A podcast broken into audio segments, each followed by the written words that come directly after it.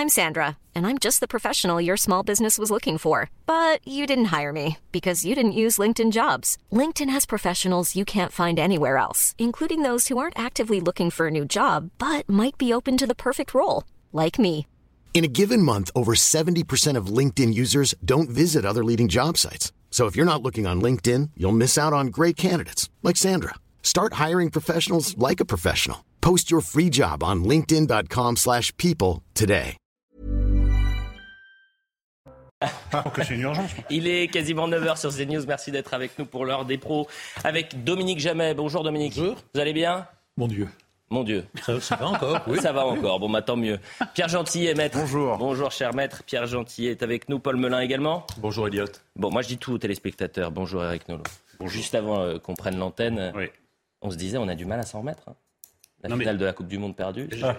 Non, mais moi, je le dis au premier degré. Je Mais suis moi toujours- aussi. Non, non, mais vraiment, je suis toujours pas remis. Mais vous savez que. Vous savez pourquoi? Non. Parce que c'est 3-3.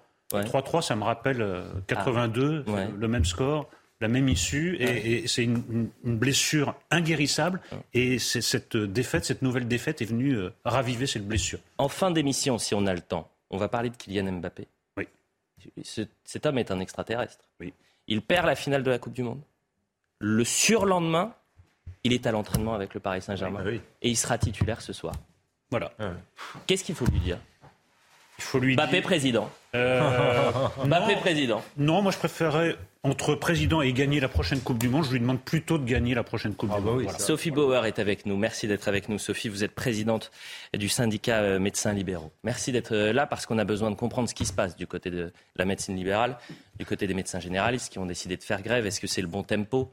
Est-ce que euh, aujourd'hui euh, euh, la situation est tellement grave euh, concernant notre système de santé et la crise épidémique On peut se demander si euh, euh, il fallait pas un peu décaler ce, mouvement. Euh, le ministre de la Santé a réagi euh, il y a quelques minutes en disant euh, cette grève est malvenue.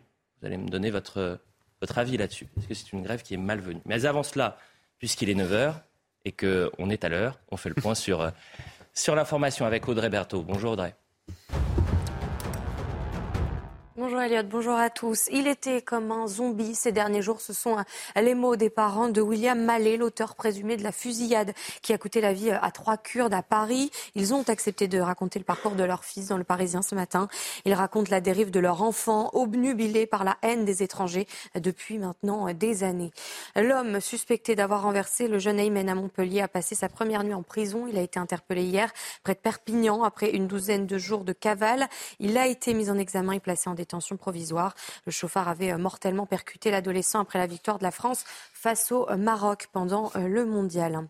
Et puis l'inflation en Espagne, le gouvernement a annoncé la suppression de la TVA sur les denrées de première nécessité, c'est-à-dire le pain, le lait, le fromage, les fruits, les légumes ou encore les céréales. Le but est évidemment de compenser la forte hausse des prix. Une aide de 200 euros pour les familles les plus modestes sera également proposée.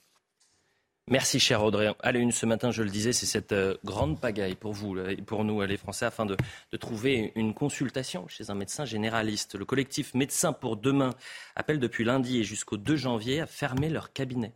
Euh, c'est un collectif qui euh, regroupe 15 000 praticiens, qui s'est formé sur les réseaux sociaux. On, y reviendra évidemment dans cette émission, sur cette forme de gilet jaunisation du mouvement, dans un contexte de triple épidémie. Vous avez l'épidémie de Covid, vous avez l'épidémie de grippe et de bronchiolite. Euh, on va d'abord voir ce sujet, puisque euh, SOS Médecins est pris d'assaut. Euh, et vous avez des Français qui aujourd'hui mettent euh, des heures pour pouvoir avoir une consultation et qui parfois ne peuvent pas rencontrer les médecins généralistes. Donc c'est un sujet qui est vraiment saisissant de Nicolas Vinclair, Jeanne Cancard et Amina Tadem. Et ensuite, Sophie Bauer, vous allez nous expliquer un peu ce qui se passe. Monsieur, malheureusement, dans ce secteur, on n'a plus du tout de médecins là aujourd'hui. Au centre d'appel des SOS Médecins Grand Paris, le rythme est soutenu. Avec la triple épidémie et la grève des médecins généralistes, le centre d'appel est débordé. On, on décroche environ euh, euh, plus, de 3000 appels par jour dans notre centre d'appel. Et donc on est dans une situation euh, effectivement euh, euh, extrêmement tendue avec des demandes de soins très importantes. Dans ce centre des SOS Médecins, la salle est remplie. Pour la plupart des patients, la structure est leur dernier recours pour se faire soigner. On a essayé d'appeler plusieurs médecins, impossible à joindre euh, personne étant donné que ben, ils sont, mon médecin traitant était en vacances. J'ai essayé d'avoir trouvé un rendez-vous, mais c'était un peu difficile avec la grève.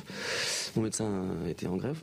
Débordés mais motivés, les soignants des SOS médecins soutiennent la grève des médecins généralistes. Difficile tout de même de faire abstraction des chiffres qui sont alarmants.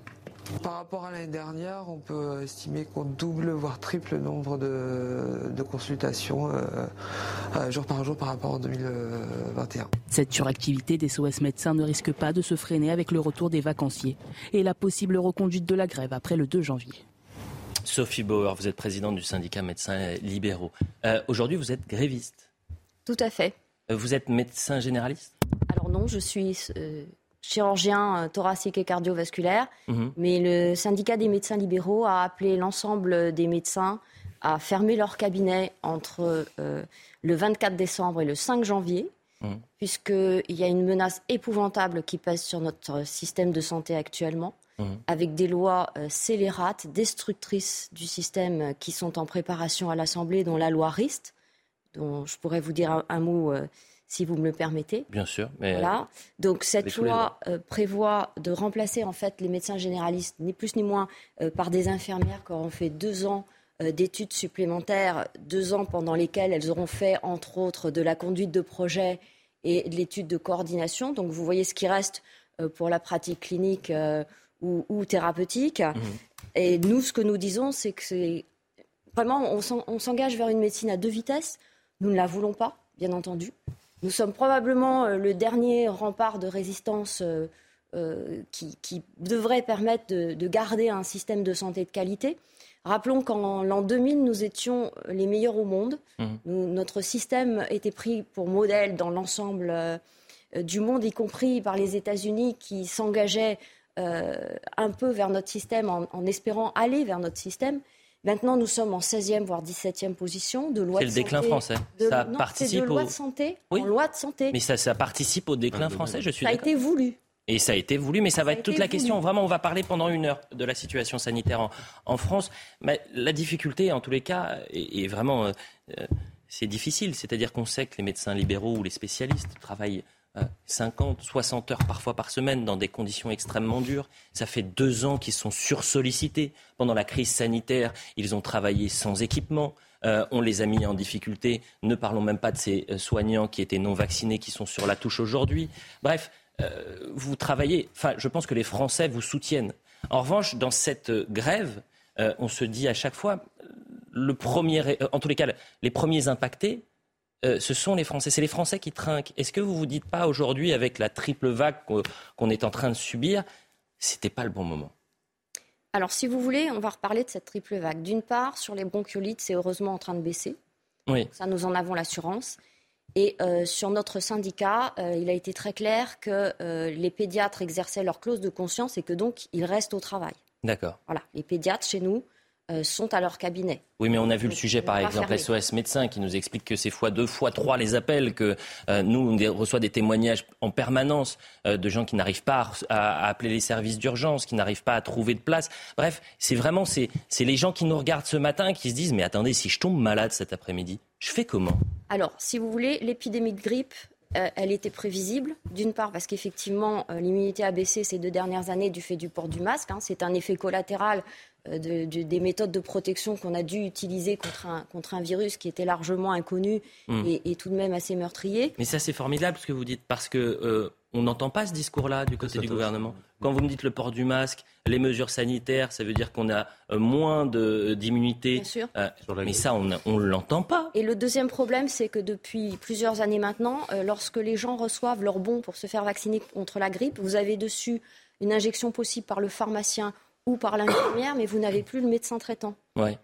Ce qui fait qu'il y a beaucoup de gens qui, n'ayant plus euh, le conseil de leur médecin mmh. traitant, mmh. Vont décider que finalement, bah, c'était peut-être pas si grave que ça cette année de se faire vacciner contre la grippe. Ils ont souvent euh, quand même priorisé une vaccination Covid mmh. et beaucoup, beaucoup de patients n'avaient pas envie de faire faire les deux vaccins à la fois, euh, ce qui peut s'entendre parce que quand vous faites deux vaccins à la fois, vous avez quand même le risque d'avoir le double d'effets secondaires. Bon, et vous répondez pas en revanche à cette question. Est-ce que c'est le bon moment? Alors, il n'y aura jamais de bon moment. Bah, euh, oui et non. C'est-à-dire qu'en période de triple épidémie, euh, même si euh, ça baisse du côté de la bronchiolite et du Covid, il y a des périodes où vous êtes dans le dur, en quelque sorte. Vous voyez ce que je veux dire? Alors, si vous voulez, le problème, c'est qu'elle n'est pas venue du jour au lendemain, cette grève. Ça fait des mois qu'on prévient, ça mhm. fait des mois qu'on demande des audiences, ça fait des mois qu'on explique aux parlementaires, aux ministres, aux différentes instances qu'on va vers le mur voilà, que les solutions qu'ils nous proposent ne sont pas les bonnes solutions. J'entends. Nous avons au SML tout un panier de solutions. Par exemple, pour les médecins, la retraite à temps partiel, ce qui permettrait à des médecins de ne pas partir complètement à la retraite, mais de rester partiellement au travail. On va y revenir sur les revendications, Sophie Bauer. plein de solutions. J'entends sur les solutions. Vraiment, on va y revenir. Mais là, on ne parle pas d'un train qui est manqué, euh, d'un Noël qu'on va pas passer en famille. On parle de Français qui sont euh, parfois malades, qui attendent d'avoir une consultation et qui ne trouvent pas de médecin. des... C'est la santé qui est en jeu. Oui, mais moi, ce qui me frappe, c'est le parallèle avec la récente grève à la SNCF. Vous avez d'une part une forme d'irresponsabilité des grévistes. Dans le cas de la SNCF, c'est faire grève au moment où les gens essaient de se retrouver euh, en famille. Et vous avez une incurie euh, des pouvoirs publics qui euh, réagissent le 22 pour un préavis qui a été déposé début décembre. Je retrouve ça un peu dans, la crise de la, de, la, santé. Vous avez une forme d'irresponsabilité des grévistes au moment où, vous le soulignez, il y a une triple épidémie. Et puis vous avez la même incurie des pouvoirs publics qui euh, bah, font semblant de ne pas entendre les signaux qui sont émis depuis des mois. Donc on est dans, dans cette chose, on a l'impression que des deux côtés, ça ne va pas. Donc moi, c'est toujours mon espoir quand il y a des crises aussi aiguës qu'on en tire les conclusions qu'il faut. C'est-à-dire, il est évident que les médecins sont sous-payés, que ça, ça devrait être réduit. Alors, c'est peut-être pas dans les proportions que, réclament les syndicats, mais il faut augmenter. Et puis, il y a, aussi une question philosophique. À quel point, en effet, on peut déléguer à d'autres professions hmm. certains actes, certaines procédures qui étaient euh, qui était le, monopole des médecins. Moi, je pense que, sans, sans préjuger de la réponse, peut-être que c'est non, mais je trouve que le problème devrait être posé plutôt que de lui opposer une fin de non-recevoir totale. Mais on a accepté, pardonnez-moi Eric Nolot, on a euh, voté, il y a eu une élection présidentielle, on a un président qui a une philosophie différente, c'est l'ubérisation de la société, c'est la Startup Nation, c'est-à-dire que maintenant vous allez demander à des, infirmiers euh, qui font deux années de plus de faire euh, les mêmes actes que des, spécialistes, et, donc finalement c'est un choix le choix, il a été fait en Ça, c'est la doctrine générale. Oui. s'agissant de deux droits fondamentaux, c'est-à-dire la possibilité de se déplacer, la possibilité de se soigner, il me semble qu'on devrait abandonner les postures doctrinales, on devrait abandonner l'idéologie pour préférer une approche pragmatique. Voilà. ça, me semble, relever du bon sens. Alors, il y a plein de réactions, évidemment, vous allez tous réagir. Il y a plein de, témoignages à écouter ce matin, notamment Ali Afjaï, qui est euh, urgentiste. Et, et, on sent aussi le malaise chez certains urgentistes. On sera euh, en direct avec un hospitalier euh, à 9h30. C'est-à-dire, est-ce qu'ils sont pour ou contre cette grève? Écoutez-le. Nous avons trois gros soucis importants actuellement. C'est un, période des vacances. Bon. Ensuite, il y a effectivement ce que vous avez raconté, euh, que tout le monde sait, euh, donc les épidémies. Et puis, éventuellement, euh, ce qui peut se rajouter, et ce qui est une réalité, c'est-à-dire des, médecins et des soignants qui sont au bout du rouleau un petit peu avec une saturation mhm. de, de, de, de leurs de leur, bah, conditions. Et donc, nous sommes un peu tiraillés, si vous voulez. Il faut travailler, mais il faut aussi comprendre leurs problèmes qui ne datent pas d'aujourd'hui, qui datent de bien avant. Ça fait des années que ça dure. Euh, Pierre Gentillet, pour ou contre cette grève, qu'est-ce que vous Est-ce que c'est le bon moment? Le timing, c'est ça qui est important. Non, mais alors de toute façon, là, je rejoins. Non, mais c'est pas le bon moment. Mais de toute manière, il n'y a pas de bon moment. Je vais vous dire une chose. Si ces médecins n'avaient pas fait grève maintenant, je pense qu'on n'en aurait pas parlé, ou en tout cas on n'aurait pas autant parlé. Mm. Euh, c'est malheureux dans ce pays, si vous voulez, mais pour se faire entendre, mm. euh, il faut qu'on en arrive à de telles extrémités. Moi, bien évidemment, mais je pense qu'en fait personne ne se réjouit de la situation. Mais le problème, si vous voulez, c'est que cette situation, elle était prévisible. Début décembre, les médecins manifestaient déjà, je me souviens, devant le ministère de la Santé pour alerter précisément. Mm. Parce que euh, il faut bien comprendre une chose. Je, je, connais aussi un petit peu cette problématique pour avoir des médecins dans ma famille. Euh, j'ai vu mon père travailler euh, comme un chien euh, la semaine dernière. il faut bien comprendre, c'est que cette profession, en tout cas moi je parle pour les médecins généralistes que je connais un peu, attire de moins en moins parce qu'elle paye de moins en moins bien, en particulier en début de carrière, parce mmh. qu'on prend toujours le milieu, fin de carrière, mais en début de carrière, c'est compliqué pour un médecin. et je pense que d'augmenter la consultation, si vous voulez, elle est à 25 euros. Moi, mettre ma santé mmh. dans les mains d'un médecin pour 10, 20 euros de plus, mais posez-vous la question. Oui, mais alors vous savez, que, oui, mais vous savez que certains Français, vous avez des Français qui sont au centime près, qui mais au centime près. Mais, on va y revenir sur les revendications. Moi, ce qui m'intéresse également, c'est le, rapport de force qu'il y a euh, désormais, euh, Sophie Bauer, avec euh, le ministère. Vous avez le ministre de la Santé, on l'entendra, mais qui a réagi aux alentours de 8h30. Il était au service d'urgence d'Annecy tout à l'heure. C'est quelqu'un d'expérience, c'est-à-dire qu'il connaît les difficultés. Moi, je me posais cette question hier, c'est qu'est-ce qu'il est allé faire dans cette galère? Parce qu'il sait la difficulté du service de, des services de santé, du système hospitalier. il connaissait pas le, monde politique et je pense qu'il se rend compte d'un monde qui est complètement sclérosé. C'est-à-dire que vous avez l'administration, vous avez vos collaborateurs et en fait vous êtes pieds et poings liés vous ne pouvez absolument rien faire si ce n'est que quelques points presse. Donc on va regarder sa déclaration euh, de ce matin. Euh, il parle d'une grève qui est malvenue euh, en cette période d'extrême difficulté du système de santé. Je ne remets pas du tout en cause le droit de grève des médecins, mais c'est vraiment la très mauvaise période. Je remercie tous ceux qui sont sur le pont. Hier encore, alors c'est euh, la suite, il y a une explosion des cas de, de, grippe avec des cas graves qui font que les services de réanimation sont saturés. Cette semaine est la semaine de tous les dangers mais le système arrive à, tenir. On va être avec euh, euh, des, urgentistes hein, dans cette émission pour savoir s'il arrive véritablement à, tenir. Autre euh, citation, et ensuite je vous fais réagir, Sophie Bauer, c'est ce que disait le ministère de la Santé hier à CNews. Le ministre condamne fermement l'appel à la grève lancé par certains médecins libéraux pendant cette période de fête de fin d'année, alors que notre système de santé affronte une situation exceptionnelle. Cela fait peser une pression accrue sur les hôpitaux et services d'urgence qui se trouvent déjà dans une situation critique. Vous vouliez réagir, Sophie Bauer. Vous répondez quoi au ministre de la Santé? Bah, Tout d'abord, c'est tout le système qui va mal. Donc euh, peut-être que notre, notre grève a justement euh, euh, mis le doigt sur le, problème, si on peut dire, mais c'est tout le système qui va mal. Deuxièmement, je dis au ministre de la Santé, faites réquisitionner par les préfets. Nous avons été très clairs avec, avec, avec nos médecins. Ça veut dire quoi, faites réquisitionner par les préfets? Ça veut dire que nous ne nous opposons pas aux réquisitions. Si le ministère de la Santé et les préfets estiment qu'il y a danger pour la population, libre à eux de réquisitionner. Nous avons été très clairs. C'est-à-dire que nous avons demandé aux médecins de ne pas s'opposer à la réquisition.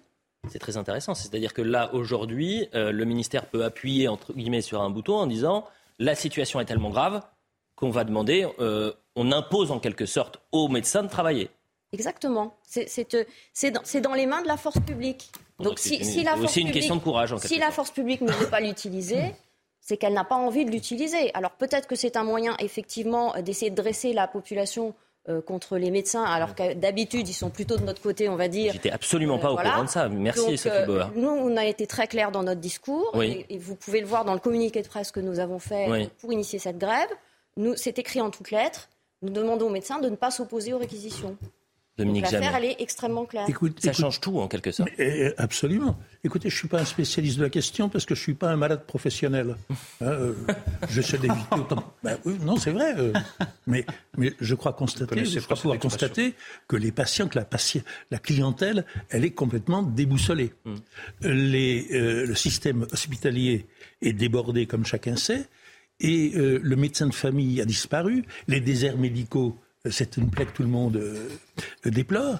Donc, euh, clairement, euh, je fais partie des gens, c'est-à-dire je crois la totalité des Français, qui constatent que ça ne va plus, que ça ne marche pas. Oui, mais attendez, Paul Melun, ça change tout, là. C'est-à-dire que si vous avez un peu de courage, et je réponds si vous pensez à la santé des Français plutôt qu'à la politique, vous dites la situation est tellement grave pour nos hospitaliers, pour nos hôpitaux, pour nos Français, qu'on va réquisitionner. C'est notre solution. ah bah qu'est-ce qui va se passer? et, je réponds directement à votre question. Effectivement, ça change énormément les choses. Et pas plus tard qu'il y a huit jours, je regrettais que le ministère des Transports, complètement dépassé, euh, néglige le fait que on peut réquisitionner les services publics. Et la gravité de la situation étant euh, soulignée par le fait que pour la première fois, on a une grève générale des médecins, je suis heureux d'apprendre, d'entendre, comme nous tous, que, que si le cas échéant, si eux, mais bien sûr. Mais, mais pardonnez-moi, Sophie Bauer, euh, vous lâchez une bombe ce matin. Parce qu'on n'était absolument pas au courant que si réquisition il y avait, euh, vous, retourniez, euh, vous retourneriez euh, travailler. Ça change tout. Mais, c'est complètement évident, monsieur. Bah non, c'est pas évident. Pardonnez-moi. C'est pas parce que ce moyen existe. Ce moyen existe. Nous avions besoin de, montrer que notre système de santé va mal. Je pense que la démonstration, hmm. elle est faite. Et on, oublie de vous dire aussi que s'il y a des lits fermés dans les hôpitaux et dans les cliniques, c'est parce qu'il n'y a plus d'infirmières. Oui. Voilà, parce que les infirmières, elles sont tellement mal payées et elles en ont tellement assez que euh, maintenant la durée euh, d'exercice d'une infirmière après son diplôme, c'est deux ans et demi. J'entends. Euh, Jean-Paul Hamon, vous connaissez le docteur Jean-Paul Hamon, qui revient sur le gouvernement, justement, c'était ce matin que les téléconsultations sont une solution à la désertification médicale. Euh, on assiste à une dégradation de la qualité de prise en charge des patients et on voit que euh, le gouvernement ne panique pas parce qu'il estime que le, boulot de médecin généraliste ou de médecin libéral, il pourrait être fait euh, par d'autres professions. Et, là, on assiste à un démantèlement de la profession et le, ministre n'a absolument pas réagi et il, il avait la possibilité de réquisitionner pour protéger les Français, effectivement. Mais là, si les médecins libéraux ferment leur cabinet actuellement, une semaine, c'est pour dire aux Français que dans cinq ans, la médecine libérale aura complètement disparu. Il parle de la médecine libérale. On écoutera le professeur Megarban dans cette émission. Qu'est-ce qui va se passer Il dit dans deux ans, les services de, santé, qu'est-ce qui va se passer? C'est-à-dire mais, si réquisition, eh ben oui, boulot. Eh ben oui, mais on va hurler à la dictature. Mais ah, euh, pas forcément. Ah, vous pensez? Oui, on va dire, écoutez, il y a déjà eu dix recours au 49.3. la, la, démocratie est bafouée au, Parlement, et là maintenant vous réquisitionnez. Mais c'est écrit d'avance. Bah, c'est écrit d'avance. Voilà pourquoi. Voilà pourquoi le mot n'est pas prononcé par le gouvernement. S'il y a transparence, vous besoin de plutôt que le débat sur le masque dans les transports, plutôt que d'attaquer les soignants non vaccinés, à se poser la question est-ce qu'il faut les intégrer, les réintégrer, etc. Soyons transparents, c'est la catastrophe dans les services de santé. On a un service de santé qui est saturé. On a moins de lits euh, de réanimation en 2022 qu'en mars 2020. et force est de constater que pour la protection des Français, on réquisitionne Paul Melun et ensuite Dominique. C'est terrible. Un mot pour réagir à la déclaration de François Braun, parce que je trouve qu'il est, est assez fidèle à lui-même dans cette déclaration. C'est-à-dire que la méthode macronienne, et c'est vrai d'ailleurs pour tout, hein, pour tous les services publics et depuis euh, le premier euh, mandat jusqu'au second. C'est-à-dire que, si vous voulez, on préfère opposer les Français les uns aux autres et, comme disait justement Madame, essayer de dresser les Français contre les médecins généralistes, plutôt que d'essayer de trouver des solutions. Par conséquent, il n'y a pas eu de négociation il n'y a pas eu d'écoute des doléances des médecins ces dernières semaines, ces derniers mois, ces dernières années. Hmm. Et donc, on préfère taper du poing sur la table. Et M. Braun, c'est le même M. Braun qui disait maintenant, je vais taper du poing sur la table pour le masque et pour le Covid. La seule chose que sait faire ce gouvernement et ce ministre, si vous voulez, c'est enguirlander les Français et dire aux gens, bien, écoutez, c'est comme ça, c'est malvenu. Donc, euh, si vous voulez, c'est assez terrible comme méthode. Je pense qu'on mériterait le dialogue social, la réflexion. Et je pense, pour faire écho à ce que vous disiez tout à l'heure, Elliot, sur la légitimité du pouvoir par la souveraineté populaire, en disant bah oui, mais Emmanuel Macron a été élu, etc. Vous avez parfaitement raison. Oui. Mais je suis pas sûr, moi, que les Français ils aient voté pour euh, ce point-là, par exemple, sur le fait que les infirmières vont remplacer des médecins généralistes sur un mm. certain nombre de choses. Je mm. pense que si les Français sont bien informés, ils seront contre. La démocratie, c'est pas seulement voter une fois dans l'année pour un programme. Bah, ça, peut être des référendums, ça peut être des débats. Et, ça, malheureusement, en Macronie, le débat et les référendums, on connaît pas. Ce qui est insupportable, c'est qu'on a euh, un ministre de la Santé qui, d'ailleurs, c'est un homme de terrain. C'est pour ça que je n'arrive pas à comprendre. C'est un homme qui a l'expérience, qui sait ce que c'est la difficulté.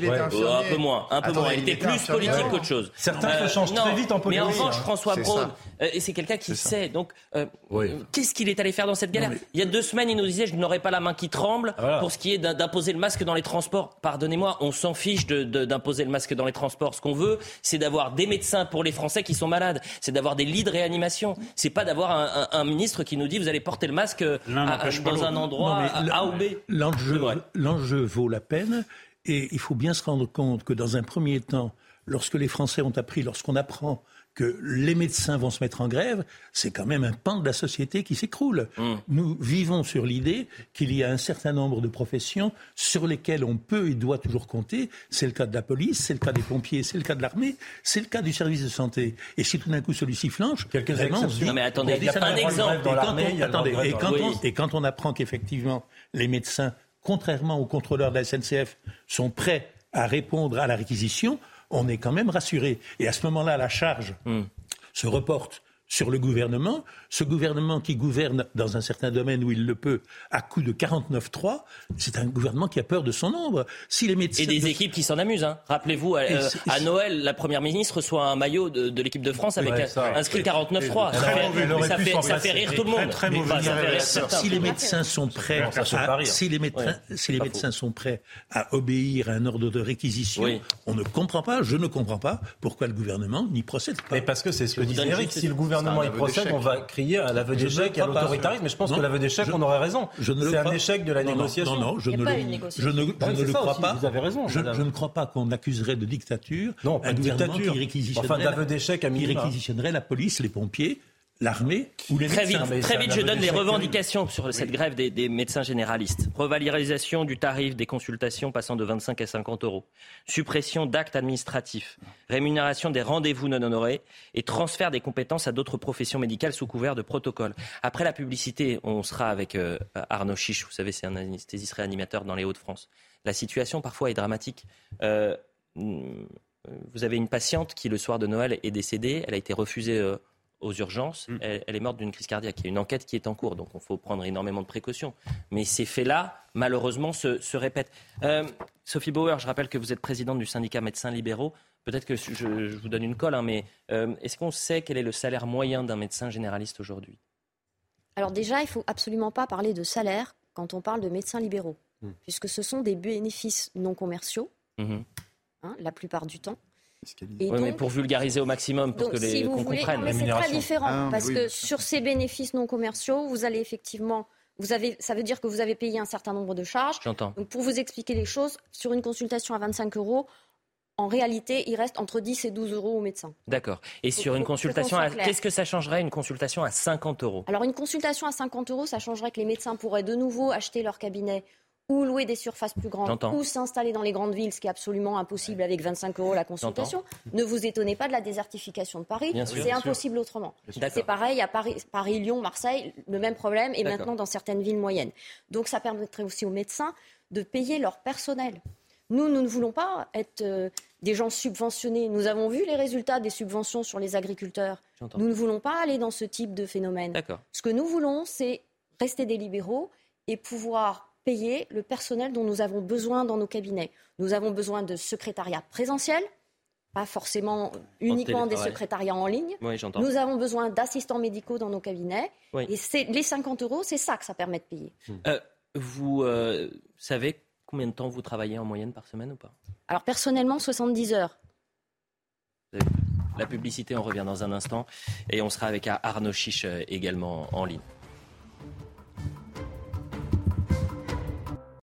9h30 sur CNews, on continue l'heure des pros avec Dominique Jamais, Eric Nolot, Pierre Gentillet, avec Paul Melun et Sophie Bauer qu'on découvre euh, ce matin, présidente du syndicat des médecins libéraux. C'est très important de vous avoir ce matin et ce que vous dites, on n'entend pas, euh, que ce soit dans les autres médias ou du côté du gouvernement. Donc c'est important de vous avoir ce matin et merci à vous. Le point sur l'information, là aussi c'est très important de le voir. Elle s'appelle Audrey Berthaud, elle a eu des soucis de train pendant euh, la semaine dernière. Alors c'était très compliqué, mais j'ai l'impression qu'elle a trouvé une solution. Audrey Berthaud pour le point sur l'info.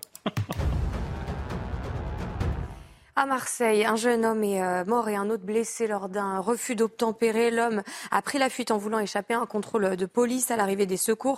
L'une des victimes était en arrêt cardio-respiratoire, l'autre mineur souffrait d'un traumatisme crânien. Un des deux hommes est décédé. Les deux victimes étaient connues des services de police. Des profits euh, records pour la SNCF en 2022, c'est ce que révèle le Parisien. La SNCF enregistrerait un profit de 2,2 milliards d'euros sur l'année. Entre autres, le groupe ferroviaire a bénéficié d'un bel été avec 23 millions de billets longue distance vendus sur la période juillet-août. Enfin, aux États-Unis, le blizzard du siècle qui a fait au moins 50 morts à travers le pays n'est pas terminé. Le froid extrême qui s'est abattu depuis euh, plusieurs jours a été accompagné d'importantes chutes de neige.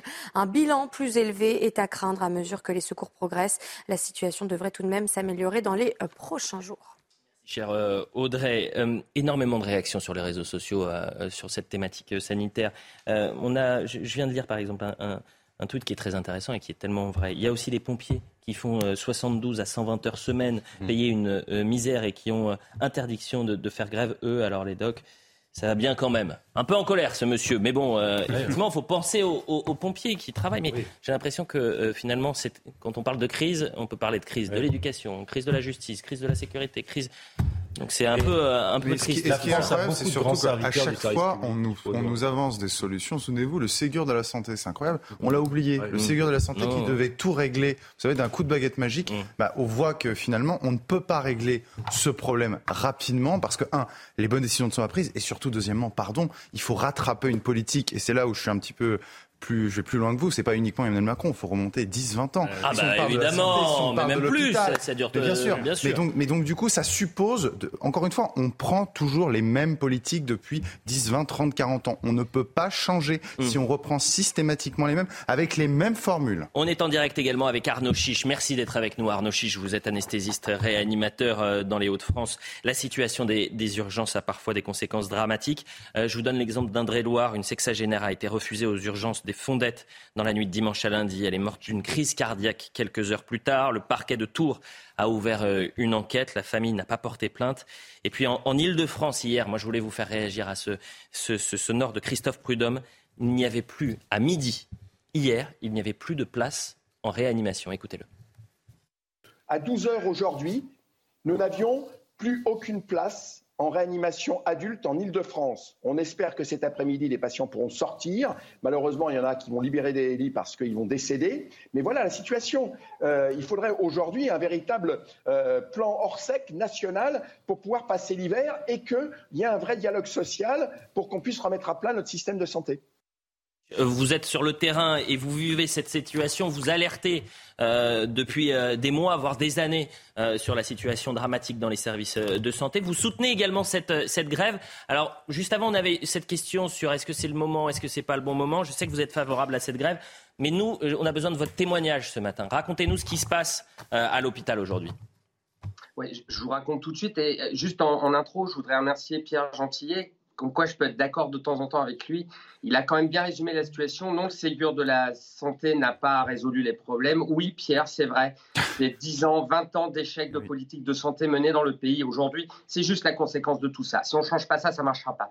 Euh, euh, Elliot, en fait, si vous voulez, ce que vous devez comprendre, c'est qu'il ne faut pas analyser ce mouvement des grèves des, médecins généralistes comme étant juste une grève de corporation. Mmh. Vous l'avez bien compris, vous l'avez bien présenté ce matin, le système de santé dans sa globalité est en extrême difficulté, souffrance depuis des mois et des mois. La seule différence en ce moment, c'est qu'il y a une triple épidémie virale qui entraîne beaucoup de patients à l'hôpital. Et on se rend compte, un peu comme lors de la première vague Covid, que notre système de santé n'est pas dimensionné pour faire face à cela. Pourquoi?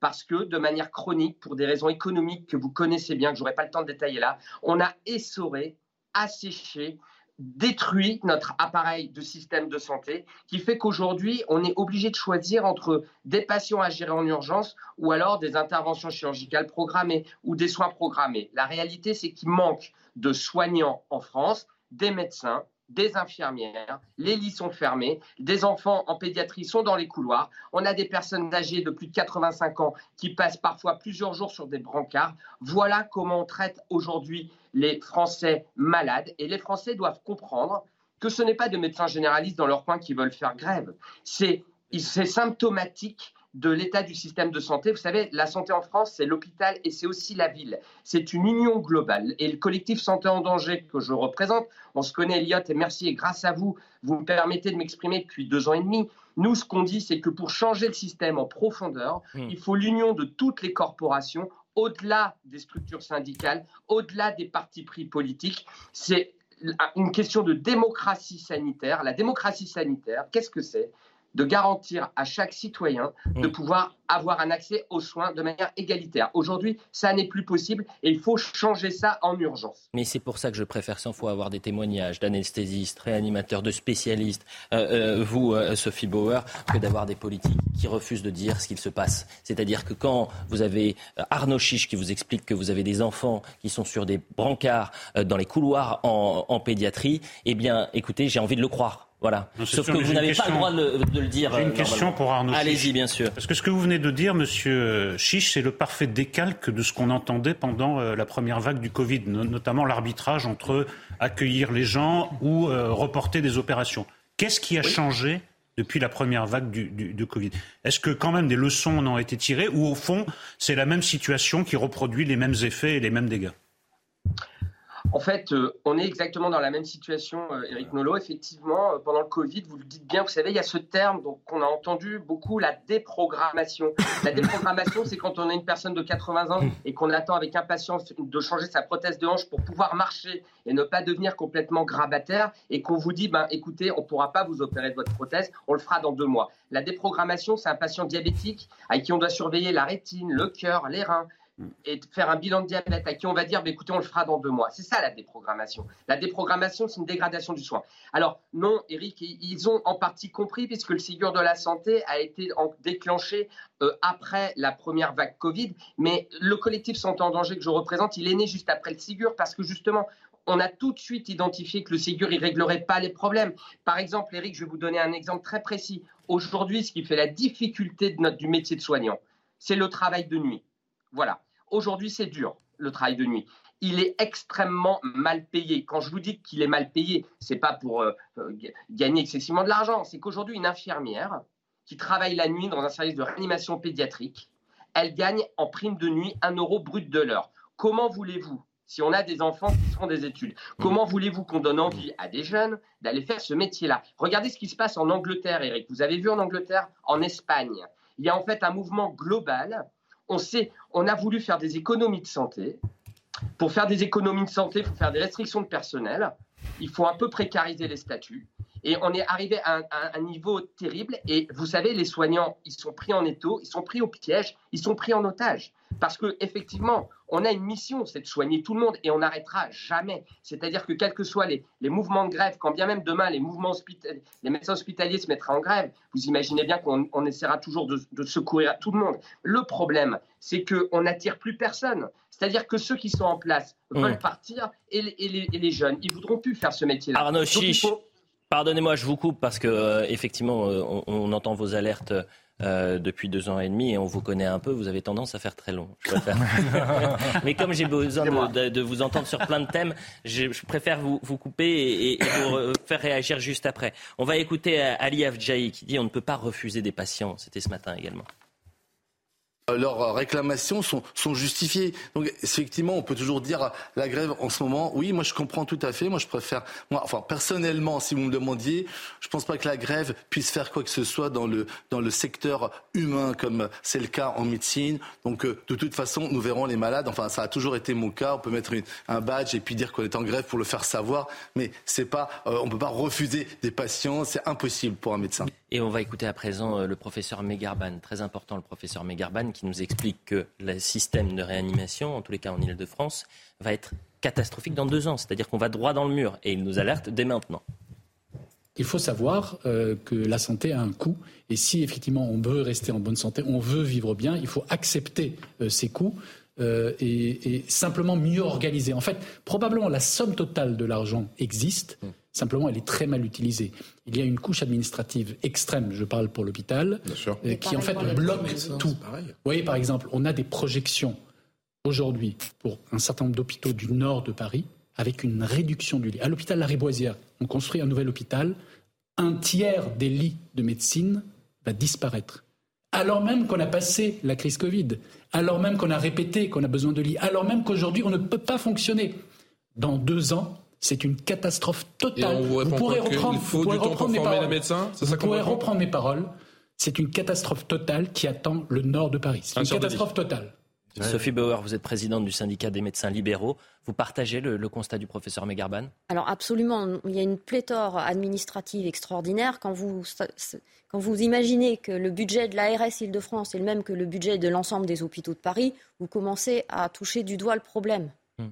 Voilà, on a une surcharge administrative épouvantable. Moi, j'ai quitté l'hôpital public du jour au lendemain quasiment parce que j'avais plus qu'un chariot d'urgence pour deux étages par mesure d'économie. Je ne sais pas si vous imaginez. Dans un grand hôpital parisien. dans un grand hôpital Sophie Bauer, parce que pour que les téléspectateurs, quand même, hein. non mais c'est pour que les téléspectateurs comprennent. C'est une personne qui va vous expliquer, qui n'a jamais vu un patient, qui n'est jamais allé dans un bloc opératoire, qui est derrière son ordinateur et qui va vous expliquer la vie en quelque sorte, la vie à l'hôpital vous dire bah, vous allez avoir ça parce qu'on est obligé de faire des économies. Et puis votre euh, opération, plutôt que ça soit de 9h à 22h, vous allez la faire euh, à cette heure-ci, et puis vous allez réduire, etc. etc. C'est ça ce qui se passe.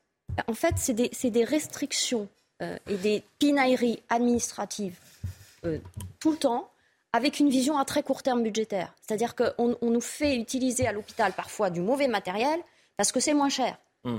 Moi, j'ai l'exemple d'une amie qui a été opérée dans un hôpital public par un excellent opérateur, rien à dire. Ils lui ont mis une prothèse qu'il a fallu changer deux ans après. Ah, la prothèse, elle était moins chère. Mais il a fallu la changer deux ans après. c'est des cas pratiques qui sont tellement essentiels pour comprendre. Sur excusez-moi, sur l'autre aspect, les suppressions de, lits, Ça correspond à quelle logique? Est-ce que parce qu'il n'y a plus le personnel pour les servir ou, ça correspond? Oui, c'est ça. ça correspond pas à une autre logique. Au, lieu, au lieu de payer correctement des infirmières et de leur donner une incitation à rester, et c'est mmh. le même problème dans le privé actuellement. Hein. On, a, on, a, les mêmes difficultés à maintenir des infirmières. Avec la RLS de France d'ailleurs, qui a essayé de, dans notre clinique de réquisitionner les infirmières qui sont quand même au lit de nos patients. Voilà, on en est là quand même. On en est là. Donc il y, a une c'est insupportable de voir ça. j'ai juste une question euh, euh, pour vous parce que c'était très intéressant ce que, euh, ce que demandait Eric Nolot. Est-ce qu'on est dans une situation à l'hôpital aussi grave aujourd'hui que lors de la première vague? Je reprends les mots du président. Est-ce qu'on est en guerre aujourd'hui? Ah, Oh non, alors les choses, elles sont très simples et très claires. C'est bien plus grave. Parce qu'en fait, en deux ans et demi, on a, en, deux ans et demi, le personnel n'a fait que partir. Elliot, il manque 100 000 infirmières en France. D'accord? Elles ne vont pas tomber du ciel. Elles ne vont pas tomber du ciel. Si on veut euh, remplir les hôpitaux d'infirmières, ouvrir des lits et surtout garantir que les Français doivent comprendre, c'est hmm. on, veut des infirmières pour bien soigner les patients, pour que leur sécurité soit garantie, pour ouvrir, pour créer 100 000 postes d'infirmières. Il faut un peu d'argent, il faut un peu de volonté politique surtout, mais il faut des instituts de formation, Elliot si on ne crée pas d'école d'infirmières, si, on ne nomme pas des formateurs, si on, ne, prévoit pas des tuteurs de stage, mmh. comment voulez-vous qu'on puisse euh, euh, envahir les, hôpitaux d'infirmières Je vais vous donner un dernier chiffre, Elliot, si j'ai encore une minute. Vous savez, quand euh, un jeune rentre en école d'infirmière aujourd'hui, il y a 20 à 30% des étudiants qui ne vont pas jusqu'au diplôme, par dégoût des études, par dégoût des stages. Un deuxième chiffre, Elliot, j'abuse un peu. Quand ils sont diplômés, les infirmiers, il n'y en a que 40% des diplômés qui vont à l'hôpital. On ne veut plus travailler à l'hôpital. Donc, quand on est. Les Français, ce qu'ils doivent comprendre, c'est que les soignants, ils ont autre chose, que, autre chose à faire que de faire grève. Moi, j'ai autre chose à faire ce matin que de vous parler, même si je vous aime bien. Ce n'est pas notre job, ce n'est pas dans notre ADN de faire grève. Mais si on en est là, c'est que la situation s'impose et de par notre responsabilité, on se doit de vous alerter. Donc, en fait, le président Macron, s'il veut marquer l'histoire de son passage à l'Élysée, il doit être celui qui a déclenché le plan santé qui ferait que dans 20 ans, qui fera que dans 20 ans, notre système de santé redevienne le numéro un mondial comme il l'était il y a 20 ans. Or là, quand même, Eric, je, modère un petit peu le, propos de ma collègue, ça, n'est pas que par manque de soignants qu'on ferme des lits, Eric. C'est une volonté politique, économique. Ah. C'est-à-dire qu'il faut une révolution dans le schéma économique du hmm. système de la santé. On ne doit pas raisonner en dépenses de santé, on doit raisonner en dépenses de prévention avant de tomber malade. Dominique Jamais, Dominique Jamais, c'est très important ce, ce, que vient de dire Arnaud C'est-à-dire que je lui demande si on est en guerre aujourd'hui, il me dit attendez, c'est plus grave, c'est plus grave qu'en mars 2020. Qu'ajouter, euh, j'ai découvert, tout le monde a découvert, et vous l'avez rappelé Madame à l'instant, qu'il euh, y a le médecin aujourd'hui, puis il y a le médecin administratif. C'est une trouvaille, ça.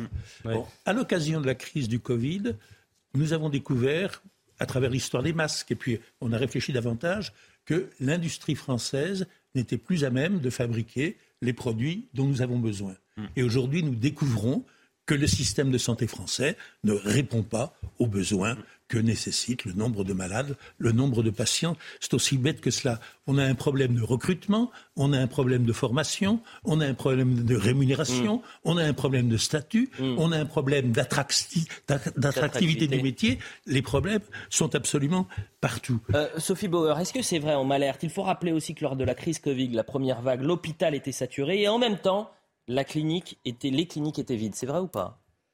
Alors, certaines régions n'ont pas joué le jeu.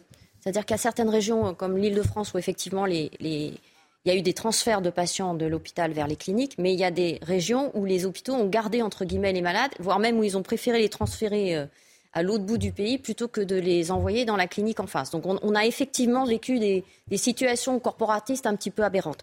Mais je, rebondis sur ce, sur ce qu'a dit, euh, sur ce qu'a dit monsieur. Il faut quand même savoir qu'au niveau mondial, l'industrie de la santé est la première. Donc on va encore attendre dans ce pays, on va encore rester à la traîne. Il y a, une opportunité extraordinaire qui s'ouvre mmh. d'aller dans l'industrie pharmaceutique, dans l'industrie de la santé. Eh bien non, on laisse passer le train. Elle est passée devant la finance quand même. Je voudrais qu'on revienne également. oui, Dominique, juste, euh, si vous voulez me permettre juste un petit mot en plus, il y, a, il y a quelque chose qui est absolument frappant, c'est que comme les pays sous-développés autrefois, nous en sommes réduits à importer des médecins étrangers. Bien sûr. Hein, c'est la caractéristique d'un pays qui n'a pas mieux payés puisqu'ils accepteront non, non, mais, des, mais je, veux, je veux dire importer des médicaments. Autrefois, la France exportait, des médicaments à, la France à exportait parce qu'il y a une pénurie de médicaments.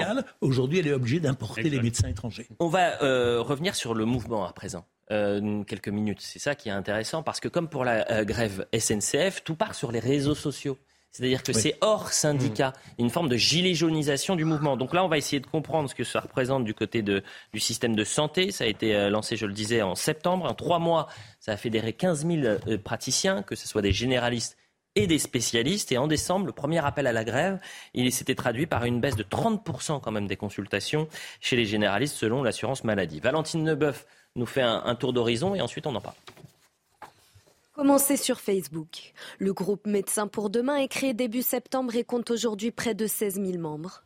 Médecins généralistes et spécialistes souhaitent améliorer leurs conditions de travail. Il n'y a plus assez de médecins libéraux en France. Euh, ceux qui restent sont très fatigués euh, parce que les collègues qui partent en retraite ne sont pas remplacés. Et puis il y a deux chiffres, on est 52 000 médecins il y a 40% de nos collègues qui n'exercent pas la médecine générale parce qu'elle est jugée pas assez rentable. Et sur une promotion de médecins qui finissent ses études, seulement 10% de médecins s'installent. Pour rendre le métier attractif, le collectif demande une consultation de base à 50 euros, contre 25 euros aujourd'hui. Sur une consultation de 25 euros, euh, il y a 10 euros qui restent pour le médecin c'est pas assez pour, euh, louer, je dis, les grands locaux. C'est pas assez pour embaucher du personnel et c'est pas assez pour, euh, euh, pouvoir avoir du matériel performant. Les cardiologues veulent des échographes, les endocrinologues veulent du matériel, les pédiatres, les médecins généralistes aussi. Et on n'a pas les moyens d'investir dans notre travail. Le collectif demande également moins de tâches administratives. Il s'oppose à l'obligation d'installation des médecins dans les déserts médicaux et refuse le transfert de compétences vers les infirmiers en pratique avancée. Une manifestation est prévue le 5 janvier à Paris. C'est intéressant la, formation de ce mouvement. Juste Sophie Bauer, avant de vous faire réagir, Paul Molin, euh, on, est d'accord que les syndicats ont euh, en quelque sorte un regard bienveillant sur cette grève, euh, mais tout part, tout ce qui part, c'est hors syndicat. C'est un mouvement sur Facebook. On est bien d'accord? Alors c'est parti sur Facebook. c'est vrai qu'on on, l'a vu partir et on l'a quand même accompagné, hein, bien le dire. Et, puis, en tout cas, dans mon syndicat, on, est un syndicat qui est très attaché à, la base. C'est-à-dire qu'on euh, est un syndicat qui se décline dans les départements. Donc, pour nous, de voir un groupe de médecins euh, en souffrance qui quelque part nous demandait d'agir plus vite et d'agir mieux, mhm. eh bien forcément, euh, ça nous a stimulé. Mais sur cette réquisition, pardonnez-moi, vous avez dit si le gouvernement nous réquisitionne, on y retourne. Oui, bien sûr. Vous êtes sûr et certaine que les 15 000 fédérés là, qui sont hors syndicat, vous diront euh, Banco, nous aussi, on, y retourne? Ah, mais euh, à ma connaissance, on ne peut pas s'opposer à une réquisition, monsieur? Ah bah, oui, théoriquement, la question est arbitrée comme ça. Non, ce que je trouve qui est fondamental dans ce mouvement, et j'avais eu la même réflexion sur la SNCF, c'est que nous assistons à un changement de paradigme total en termes de mobilisation sociale ces dernières années. C'est-à-dire que là, Arnaud Chiche parlait à, juste titre, je pense, de la démocratie sanitaire. La démocratie tout court est en panne dans ce pays. C'est-à-dire que ce gouvernement, comme les précédents, n'est plus en mesure d'écouter la base. Par conséquent, même les syndicats, même les corps intermédiaires, même les associations, même les partis politiques ne sont plus à même de relayer la parole de la base, grand rôle en démocratie, pour l'emmener au pouvoir, au pouvoir exécutif ou législatif. Mmh. Par conséquent, les gens se saisissent eux-mêmes des problématiques et viennent effectivement via les réseaux sociaux, c'est là qu'on peut faire le parallèle avec les Gilets jaunes, ou via des collectifs anonymes pour eh bien, porter leurs doléances. Mais le problème, c'est que pour désamorcer ça, il suffirait simplement d'ouvrir des négociations, de faire de la démocratie, de la souveraineté populaire, d'accéder à un certain nombre de doléances qui figuraient parmi les Gilets jaunes. Mais ça, c'est dramatique. Et j'entends Arnaud, Arnaud Chiche qui, dit J'aimerais bien dire un mot. Allez-y, Arnaud. je ne sais pas. Allez-y, dites un mot, pas plus. Hein. Non, mais écoutez, je, trouve votre remarque très pertinente et, vous savez, je voulais vous réagir parce que c'est pour ça que j'ai créé le collectif Santé en danger. Alors, nous, en trois semaines, on était 150 000 sur les réseaux. Aujourd'hui, on est 300 000. Et en fait, on est, une, on est devenu une association et on a essayé de rester toujours interlocuteur avec le ministre de la Santé, avec ah. l'exécutif, même avec le service de santé de l'Élysée et évidemment de toutes les structures syndicales qui sont les référents. Mais ce que vous venez de dire, Paul, est fondamental. En fait, j'ai créé le collectif Santé en danger il y a deux ans et demi parce qu'il m'est apparu euh, incontournable le fait que l'interface politique-syndicat était déficiente. Quand je dis ça, j'accuse pas les syndicats. J'accuse pas les syndicats, mais structurellement les syndicats, ils ont aussi euh, euh, une organisation à, faire vivre. Ils ont aussi une technocratie, une bureaucratie interne. En face, les politiques.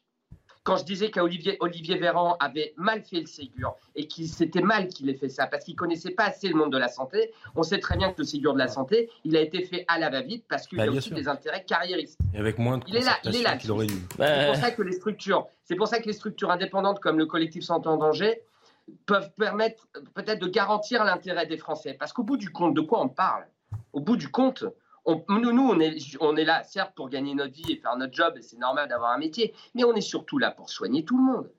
Arnaud Chiche, une dernière question avant le publicité. On vous retrouvera à 10h sur la pénurie de médicaments. Mais une dernière question. Cette la semaine dernière, vous avez enchaîné combien d'heures? Ça fait longtemps que je calcule pas. Et surtout que la semaine dernière, j'étais en vacances. Ah, bon.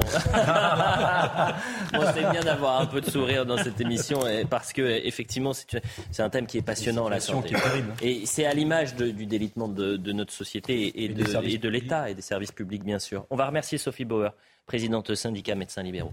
Euh, vous avez intérêt à revenir parce que c'est très important de vous avoir. Et c'était très intéressant de vous avoir ce matin. Un grand merci. On se retrouve dans quelques instants pour la suite euh, de l'heure des pros. On sera avec Jean-Christophe Couvi, secrétaire euh, national unité euh, SGP.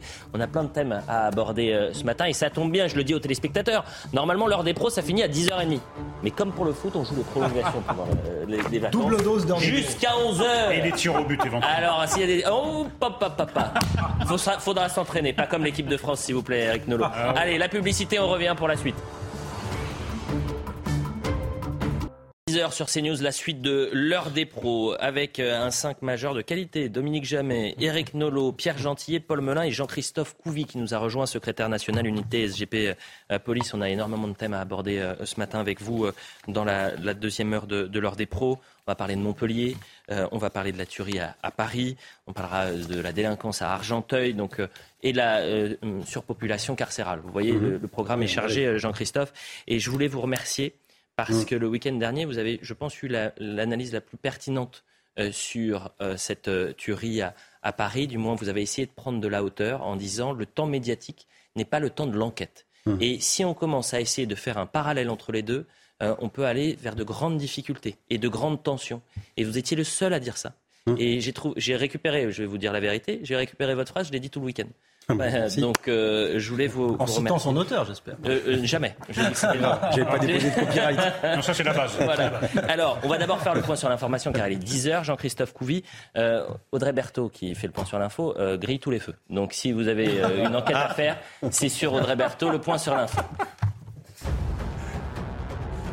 Et c'est faux, bien sûr. À Lyon, cette vidéo euh, choque. Un Iranien euh, se euh, suicide pour alerter sur la situation dans son pays et attirer l'attention sur la répression violente des manifestations contre le pouvoir en Iran. Quand vous regarderez cette vidéo, je serai mort. C'est ce qu'il dit dans une vidéo posthume. L'homme a été retrouvé noyé lundi en fin de journée dans le Rhône. Le ministre des Armées est arrivé à Kiev en Ukraine. Sébastien Lecornu déposera une gerbe sur le monument aux héros vers 10h50. Puis il aura une réunion de travail avec les équipes du ministère la Défense ukrainien. Ensuite, un entretien bilatéral avec son homologue ukrainien. Enfin, un point presse devrait avoir lieu en début d'après-midi. Et puis aux Philippines, au moins 25 personnes sont mortes dans les inondations survenues le jour de Noël. Des dizaines de milliers de personnes ont été forcées de fuir leur maison. Des pluies diluviennes ont submergé des villages, des villes et des autoroutes. Plus de 81 000 personnes se sont réfugiées dans des centres. Merci, cher euh, Audrey, pour le point sur l'information. On a passé euh, la première heure à, parler de la crise sanitaire, de la situation euh, catastrophique dans les services d'urgence saturés par la crise épidémique. Covid, grippe et bronchiolite. on va redécouvrir les mots du ministre de la Santé qui était aux urgences d'Annecy ce matin et qui est revenu sur cette euh, grève. Il parle d'une grève, François Braun, qui est malvenue. Malvenue, pourquoi? Parce que la période est extrêmement euh, difficile pour le système de santé. Je ne remets pas du tout en cause le droit de grève des médecins, mais c'est vraiment la, très mauvaise période. Je remercie tous ceux qui sont sur le pont. Et il rajoute, euh, notre ministre de la Santé, il y a une explosion des cas de grippe avec des cas graves qui font que les services de réanimation sont saturés cette semaine et la semaine de tous les dangers. Mais le système arrive à, tenir pour l'instant. Arnaud Chiche, une dernière réaction. Je voulais qu'on revienne la pénurie de médicaments. Parce qu'en plus d'avoir moins de soignants, en plus d'avoir moins de lits, on a euh, des Français qui aujourd'hui ont des difficultés à avoir des médicaments, et c'est la tiers-mondisation en fait de la France. C'est-à-dire que pour aller euh, euh, chez le pharmacien, c'est le parcours du combattant pour avoir du doliprane, pour avoir du paracétamol, des antidouleurs ou encore de l'amoxicilline.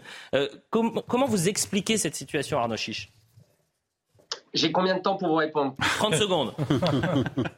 Il est malin. 4 points. 4, points. Et j'aurais aimé avoir l'avis de Paul là-dessus. C'est la démonstration qu'il faut dépolitiser l'organisation de la santé en France. Voilà. Je vous explique. Premier point. Euh, il y a un contexte mondial. Euh, la, plupart de nos médicaments sont fabriqués à l'étranger maintenant. Euh, donc, on est obligé de faire des importations. Vous savez qu'en ce moment, en Asie, par exemple, il y a une explosion des cas de Covid. Donc, en fait, les pays émergents consomment énormément de médicaments et il y a une baisse de production. Hmm. Ça, c'est le contexte mondial qui est une réalité. Le problème, c'est qu'en France, le, prix des médicaments est extrêmement bas. Euh, c'est négocié avec l'État et c'est tant mieux pour les Français. Mais comme c'est négocié très bas, si vous voulez, il faut comprendre que pour les laboratoires, c'est pas très intéressant de vendre les médicaments en France. Et donc, ils ont des quotas qui s'allouent à la France. Mais ils préfèrent vendre là où c'est plus intéressant pour eux. Mmh. Bon, mmh. eux, ils sont dans une logique de, de commercial. Là, ça devient grave. C'est que le Français, de base, il n'a pas, lui, à souffrir de ça. Et là où c'est grave, c'est que dans les officines, on n'a plus d'antibiotiques, on n'a plus de paracétamol, dans les hôpitaux, il nous manque de médicaments contre le cancer, il nous manque de médicaments spécifiques pour traiter les AVC. Et en fait, là où l'État, l'organisation étatique dysfonctionne, c'est qu'on n'a pas de garde-fou, c'est-à-dire qu'on n'a pas de stock stratégique. Ça mmh. fait malheureusement penser au masque. Donc, moi, je veux bien qu'on ne laisse pas les professionnels organiser la santé dans les hôpitaux et en mmh. ville, mais et pour les médicaments. Mais vous voyez bien quand même que quand on regarde la ville, l'hôpital, les effectifs, maintenant les médicaments, le travail de nuit. On a envie de dire, ces gens-là ne savent pas faire. Et donc, il faut arrêter de demander à des jeunes hommes politiques qui ne connaissent rien en santé d'organiser la santé en France. Quand on aura compris ça, les Français pourront dormir tranquilles. Eh bien, euh, merci beaucoup à Arnaud Chiche pour ce témoignage. évidemment, Paul, mais euh, j'ai juste une pensée pour toutes les personnes qui nous appellent à bien se laver les mains, qui nous expliquent comment porter le masque, ah qui nous expliquent mm. que euh, le masque dans les transports en commun c'est essentiel, alors que dix minutes plus tard vous serez dans un restaurant bondé et vous ne le porterez pas, qui nous expliquent que euh, le vaccin c'est l'alpha et l'oméga, et qui ne reviennent pas sur les sujets essentiels, c'est-à-dire comment euh, redonner au système de santé un, nouveau souffle, comment financer euh, l'hôpital public, comment euh, donner un peu de, de, bonheur et en tous les cas de, mettre plus de moyens pour nos infirmiers? Voilà les questions Vous savez, vous avez mis le doigt là où ça fait mal, c'est-à-dire que le prêchi-prêcha euh, des gestes barrières coûte moins cher et est moins compliqué à conceptualiser pour des dirigeants politiques que de revenir sur 30 ou 40 années de mondialisation et de commerce international qui ont donné lieu effectivement à des délocalisations pour les médicaments. C'était très justement rappelé par Arnaud Chiche. Euh, aujourd'hui, on se retrouve à importer nos médicaments. Par conséquent, hmm. si en Asie du Sud-Est, là où on fabrique certains médicaments, eh ben, ils ont plus de besoins, ils vont privilégier leurs intérêts stratégiques nationaux, leur souveraineté. Et nous, effectivement, je reprends votre expression de tiers-mondisation, bah on est maintenant un pays en voie de développement. Je ne sais pas ce qu'on peut qualifier notre pays, qui était sixième, septième puissance du monde. et on se retrouve en voie de sous-développement ce qui est important, ce qui est important. Ce qui est important, Allez-y, ensuite on, le voit absolument, mais on le voit maintenant, mais on comprend aussi, moi je l'ai compris, je suis pas le seul, on comprend aussi qu'à travers cette situation qui est, je le rappelle, ça a été rappelé par Arnaud Chiche très justement, cette situation que nous vivons aujourd'hui dans les hôpitaux, il le dit, elle est plus grave qu'au moment de la première vague. Pendant tout le Covid, on nous a dit, c'est pas l'hôpital le problème, le problème c'est vos gestes barrières que vous n'appliquez pas. Ce sont les non vaccinés sur lesquels on a tapé, etc. Aujourd'hui, l'hôpital a tellement craqué que c'est plus possible d'avancer euh, ce genre d'arguments, ce genre d'éléments. Là, personne ne nous parle d'un état d'urgence sanitaire à décréter. Personne ne nous parle, euh, voyez, de super investissements qu'il faudrait faire. Je vous rappelle qu'on s'en était quand même de 20% du PIB euh, pendant près de deux ans. Là, personne n'en parle. Là, Monsieur Braun, il dit ces gens sont des irresponsables, on les écoute pas. Vous voyez, c'est très intéressant. Et dans le même temps, très révélatrice. Pierre Gentil, pour euh, boucler la boucle, dans le même temps, vous avez des restaurateurs, des artisans qui voient leur facture d'électricité d'électricité et d'énergie multiplié par 20. Voilà la situation. Merci encore Arnaud Chiche. Pensez à, tous les médecins qui sont sur le pont euh, et à tous vos services qui sont sur le terrain. Euh, on sait dans, quelles conditions vous travaillez et effectivement en grande difficulté. On essaiera mm. d'en reparler demain. Euh, dans l'actualité également, il y a Montpellier. Pourquoi Montpellier? Parce que deux semaines quasiment jour pour jour après la mort du jeune Aymen, 14 ans, percuté, je le rappelle, par une voiture le soir de la demi-finale France-Maroc, le conducteur et principal suspect a été arrêté ce mardi près de Perpignan. On va revoir le sujet de Valentine Leboeuf et on en parle juste après. Sa cavale aura duré près de deux semaines. William C., soupçonné d'avoir pris la fuite après avoir renversé Aymen, a été interpellé. Pour Saïd, le frère de la victime, c'est un soulagement. Nous souhaitons simplement que justice euh, soit faite et nous pourrons continuer notre deuil tranquillement sachant qu'il est retrouvé et qu'il sera puni par la loi. Le soir de la demi-finale contre le Maroc, William C. aurait heurté l'adolescente de 14 ans qui décède peu après sa prise en charge médicale. Le conducteur lui prend la fuite. Mais les allers-retours des membres de sa famille en Espagne alertent les enquêteurs. Dans la nuit de lundi à mardi, le suspect est aperçu dans le véhicule familial en provenance d'Espagne. Il est suivi jusqu'à Saint-Estève, une commune proche de Perpignan où il est interpellé à 6 heures du matin. Dans un communiqué, le préfet de l'Hérault a salué le travail des autorités. Merci aux enquêteurs qui ont travaillé sans relâche et avec la plus grande efficacité. Les investigations vont se poursuivre sous la conduite de l'autorité judiciaire.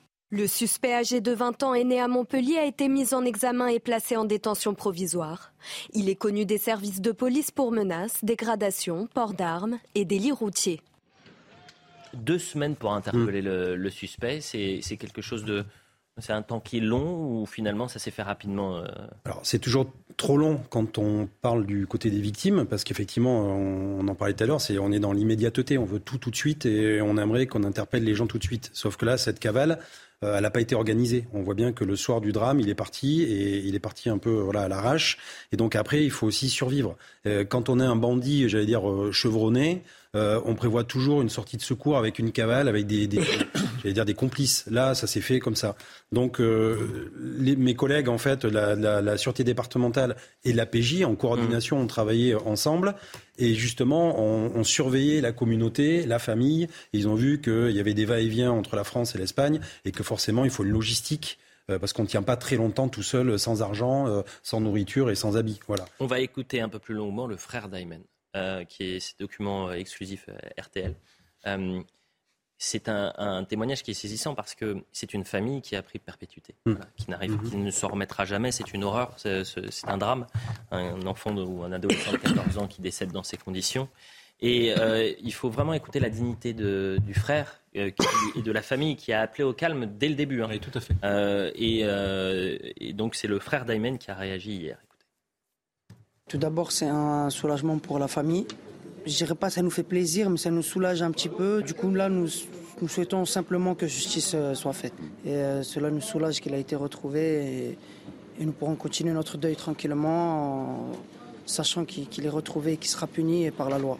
Euh, les obsèques ont été, ont été très, très silencieux, avec beaucoup de monde, très digne, comme vous avez pu le, le constater. Comme je dis, le soir où il est mort, nous sommes tous, une partie de nous est morte avec lui.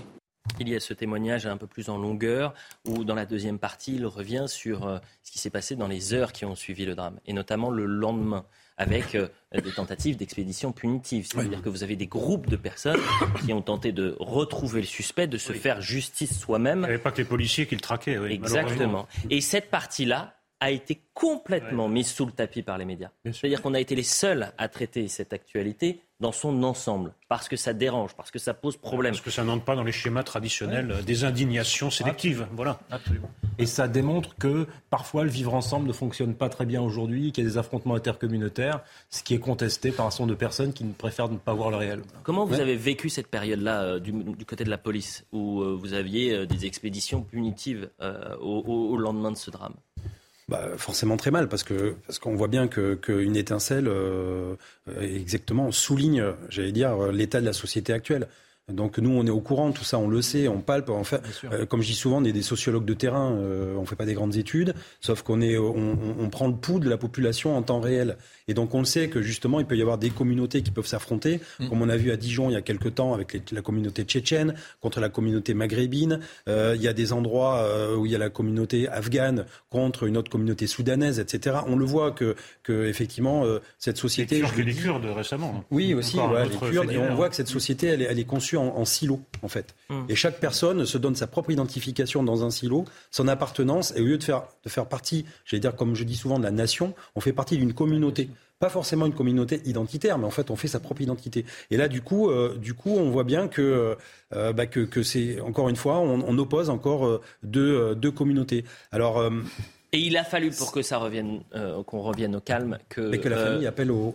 Alors la famille l'a fait dès le début, mais, c'est surtout. Très digne, je trouve. C'est surtout, mais c'est ce que j'ai dit dès le début. dans la douleur, trouver la force d'appeler au calme. Donc on a plutôt euh, peut-être de penser à une vengeance. Vous avez entièrement raison. humain. Je trouve que c'est vraiment très digne. Au mais, il faut le souligner. Et, et c'est pour ça qu'on a commencé par ça. Il faut rappeler également que pour que le calme revienne dans le quartier de la Paillade, vous avez eu le patron, en quelque sorte le chef de la communauté des gens du voyage, euh, qui a rencontré euh, des imams du quartier pour que ça cesse et pour trouver une sorte de terrain d'entente. Il s'est passé, mais permettez-moi de vous dire qu'il s'est passé la même chose, je me souviens, pour Dijon. Oui, vous avec cette histoire euh, qui s'est finalement à Dijon, il y avait eu une fusillade et ça s'est résolu finalement avec le chef de la communauté tchétchène. Euh, et alors je sais plus qui c'était, mais c'était en l'occurrence des, des, personnes d'origine maghrébine. Mm. Euh, et, et, finalement, en fait, tout ça s'est résolu entre communautés. Donc ça révèle deux choses. Premièrement, ça révèle la libanisation d'une partie du territoire français, libanisation progressive et continue. Et deuxièmement, ce que ça révèle, c'est que l'État est impuissant en réalité pour assurer la paix sociale. La preuve en est, c'est qu'ici, ce sont les chefs. Des différentes communautés qui font l'arbitrage. Et l'État, presque implicitement, laisse faire tout ça parce qu'il sait qu'il est impuissant. le film Les Misérables de, de Il montrait que dans certains quartiers, la seule autorité, ah il y en a deux quand même, il y a les délinquants quand même qui font régner une, forme de loi, et il y a les autorités religieuses, et la République est représentée par les policiers qui, dans le film, je ne sais pas si ça correspond à la réalité, font quelques incursions, mais enfin, se mêlent pas trop de, se mêlent pas trop de, de, de, rétablir l'ordre. Donc, la République, en fait, abdique et dit nous ne pouvons pas imposer notre autorité, nous la déléguons à d'autres et à des autorités religieuses, qui pour une République laïque est quand même un peu fâcheux. Là où la gauche ferme beaucoup les yeux, justement, ce qui est assez intéressant. soyons clairs, ne tournons pas autour du pot. Euh, pour ceux qui l'auraient oublié, toute cette affaire a son origine dans la soirée de la rencontre France-Maroc. Et à Montpellier, comme dans d'autres villes, il y a des gens qui fêtent la victoire de la France sur le Maroc, et il y a d'autres gens qui fêtent l'arrivée du Maroc en demi-finale. Et l'étincelle, le point de départ de ce fait divers tragique, mm. c'est, ce sont des jeunes maghrébins qui arrachent le drapeau français que... Alors Dominique, je préfère qu'on prenne toutes les précautions du monde sur euh, et l'enquête nous dira exactement ce qui s'est passé parce que on ne peut pas euh, faire une conclusion sur 12 secondes d'image. Vous êtes d'accord avec moi Je ne conclus pas.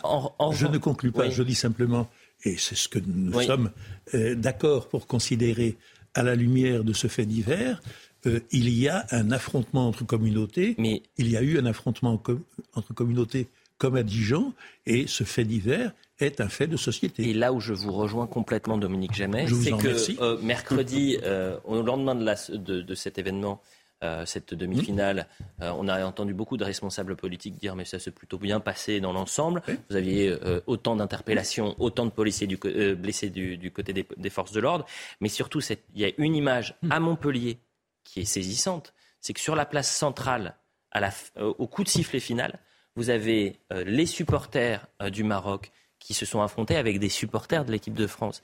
Vous avez la place, vous avez une image, et j'invite les téléspectateurs à revoir cette image, un plan large où vous voyez une confrontation entre les deux dans une même ville ou en fait sur le même territoire où on devrait saluer et, donc, et donc, si vous me permettez, oui. on a échappé de justesse à un affrontement entre communautés, l'une des communautés à un certain moment désirant se faire justice elle-même, mmh. et l'autre témoignant sa solidarité aux, fuyards, aux fugitifs hmm, qui avaient euh, écrasé euh, le jeune Aymen. Et on ne passera pas toujours, pas plus qu'à Dijon l'an dernier, on ne passera pas toujours à côté des affrontements entre communautés qui sont la conséquence logique et prévisible de la dislocation de la société française. C'est qu'une soirée où 80 policiers sont blessés est qualifié de soirée tranquille. Bien sûr. Donc là maintenant, en fait, le barème est en train de complètement varier. Auparavant, ça aurait été un drame. On aurait dit, écoutez, c'est pas possible. On est au bord de la guerre civile. 80 policiers blessés, ça peut passer. Ça euh, sera 150. Mm. Autre, euh, autre thématique, et où certains médias euh, titraient euh, au surlendemain Nuit bleue, peste brune, en regardant cette, actualité. L'autocensure Avançons. L'autocensure des uns côté gouvernement, voire médias, est compensée par le déchaînement des autres. Je voudrais qu'on revienne. On nous a parlé alors qu'elles n'ont jamais eu lieu. Mm. On nous a parlé et on nous parle d'un certain côté de l'éventail politique de prétendues ratonnades qui auraient eu lieu lors de la Coupe du Monde au lendemain, de la au soir même de la demi-finale. Je voudrais qu'on revienne. Autre actualité toujours euh, judiciaire et policière. On va revenir sur cette euh, tuerie de masse à, Paris vendredi, et on va revenir sur le témoignage des parents du suspect, le suspect qui vient de passer sa, deuxième nuit en prison, qui a été mis en examen et placé en détention provisoire.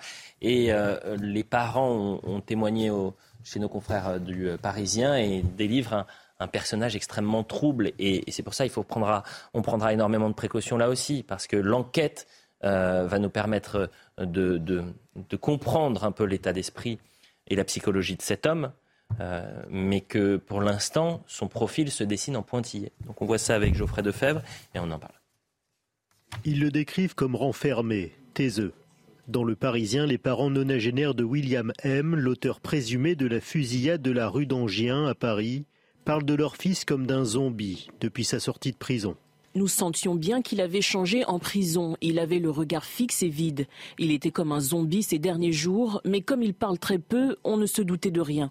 Sa haine des étrangers, William M. l'a nourrie depuis le cambriolage de sa maison en 2016 par des personnes d'origine maghrébine, où il a voulu se faire justice lui-même. Deux de ces trois cambrioleurs ont décidé de poursuivre au civil et lui réclamer 30 000 euros de dommages. Cela a décuplé sa rage contre les étrangers. C'est une vengeance totalement disproportionnée qu'il mûrit depuis le cambriolage de sa maison. Il n'a jamais supporté l'idée qu'il soit jugé pour violence alors qu'il n'avait fait que réagir à cette intrusion. Concernant l'implication de la Turquie dans le geste de son fils, sa mère reste dubitative. Quand j'entends dire que William a pu être commandé par les Turcs ou je ne sais qui, cela m'énerve. Depuis lundi, l'ancien conducteur de train a été mis en examen et placé en détention provisoire. Alors ce qui est très, euh, intéressant également, c'est ce que nous explique le, Parisien euh, sur le contrôle judiciaire, Jean-Christophe mmh. Cette mesure coercitive très théorique ne l'a pas empêché quelques jours plus tard de rendre visite aux membres de son club de tir et de dissimuler au domicile de ses parents un Colt 45, l'arme qu'il va utiliser toutes les personnes que j'ai pu euh, rencontrer me disent la même chose. Qu'est-ce que cet homme faisait dehors? Mais en fait, c'est la, j'ai entendu le ministre euh, nous dire que la loi a été respectée. Effectivement, elle a été respectée. Sauf qu'en fait, euh, Attention, pourquoi est-ce qu'au bout d'un an, on l'a laissé sortir? Tout simplement parce qu'on n'a pas pu le juger dans, cette, dans, cette, euh, dans cet intervalle de temps. Et encore une fois, s'il faut souligner, c'est le peu de moyens qu'on donne à la justice en France. Mm. On est en dessous de tout. Voilà, euh, je ne peux pas dire autrement. Il faut trois fois plus de temps pour juger une personne en France, par exemple, qu'en Allemagne. Euh, donc encore une fois, on en est là. Donc bah, les magistrats là-dessus, il y aura une enquête aussi qui va qui, va, qui, va, qui, va être faite pour savoir mm. s'il y a eu des dysfonctionnements. Mm. Mais encore une fois, on est dans ce système-là. Et la faille du système, elle, est, elle est organisée. puisque fréquenter un club de tir. Et, on a là, non, il, on a là, on a là la démonstration, voir ses amis. une des démonstrations parmi d'autres, que la misère de la justice est criminogène. Mais en fait, euh, bah oui. Oui, c'est ça. Il aurait dû, mais, mais, parce, que, mais parce que, ça fait, c'est en fait une fois, une, fois encore, là, on, on, on paye la note de 20, 25 ans ah justement de déshérence où on avait mis un peu la poussière sur le tapis en disant ça va, euh, il y a d'autres priorités que la justice. Mm. Tout ce qui intéressait souvent d'ailleurs, euh, c'était, euh, je suis désolé, vous êtes avocat, mais c'était pour donner un peu plus de liberté aux avocats pour avoir accès aux dossiers parce que tous les dossiers financiers, on était bien content de pouvoir, de, pouvoir, voilà, mettre le nez dedans et pouvoir se défendre. C'est pas antinomique. Hein, non, non, pas du tout. Mais, mais, les réformes de la, de la justice, ça a plutôt été fait dans ce sens-là. Hmm. Voilà, pour permettre. je, vous ai beaucoup, euh, beaucoup cité Jean-Christophe Couvi ce week-end, mais j'ai également cité un, tweet d'un confrère Olivier Truchot qui disait la justice n'est pas laxiste, elle est lente, une lenteur criminelle. Pierre Gentillet, vous êtes d'accord avec cela? Ah mais alors, elle est lente. Attention, la justice, c'est un problème assez large. Hmm. C'est-à-dire que, alors à la fois, moi je vais plus loin que vous. Je pense qu'il y a aussi un problème d'idéologie. On l'a vu au moment du syndicat de la magistrature, mais pas que. Je pense deuxièmement aussi qu'il y a un problème qui est qui est simple à comprendre, c'est aussi un problème carcéral.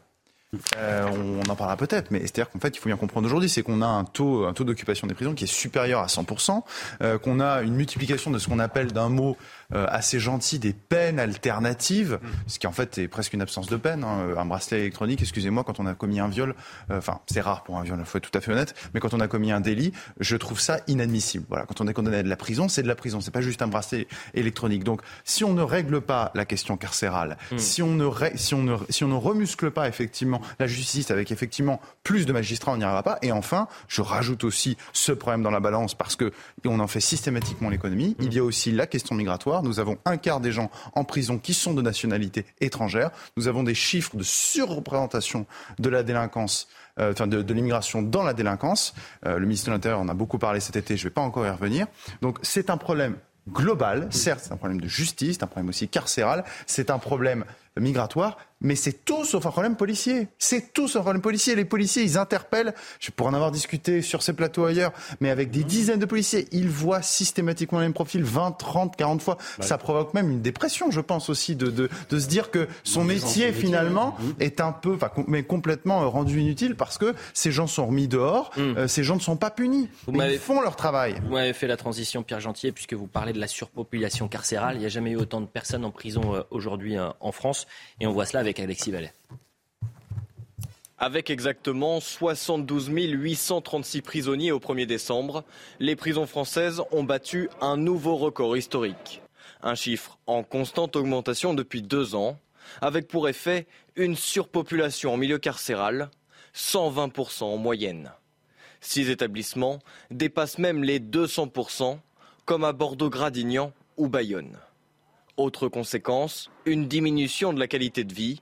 Plus de 2000 prisonniers dorment sur un matelas au sol.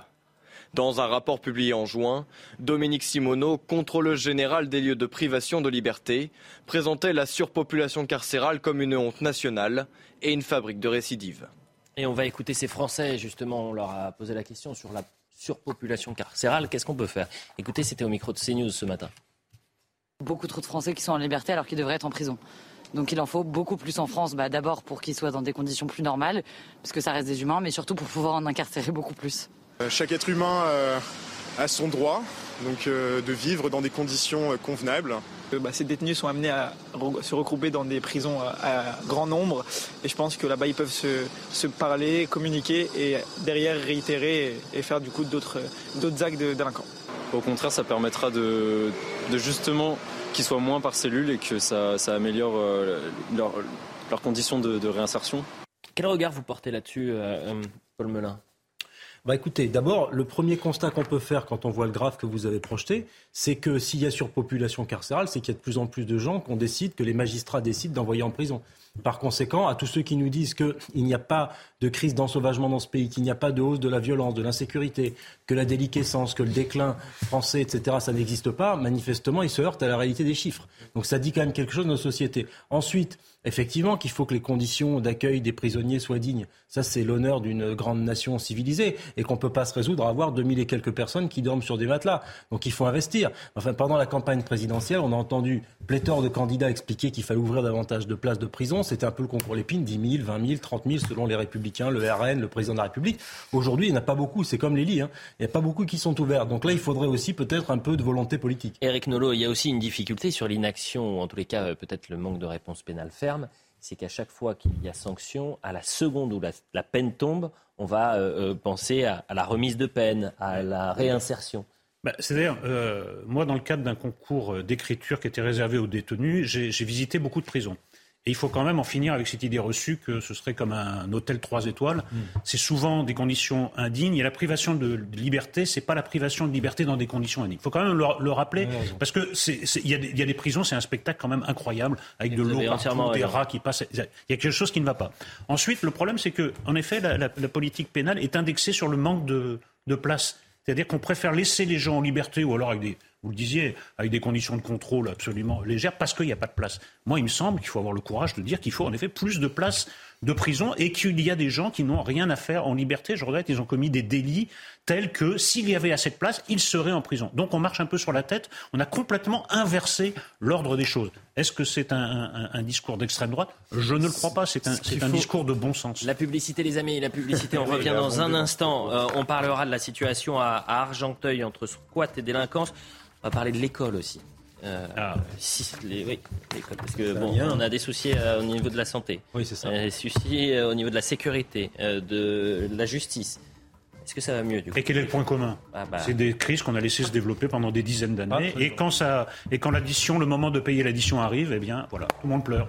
Eh bien écoutez, on va essayer de ne pas pleurer pendant la publicité et de revenir avec le sourire parce que euh, l'heure des pros, c'est jusqu'à 11h cette semaine. Bravo.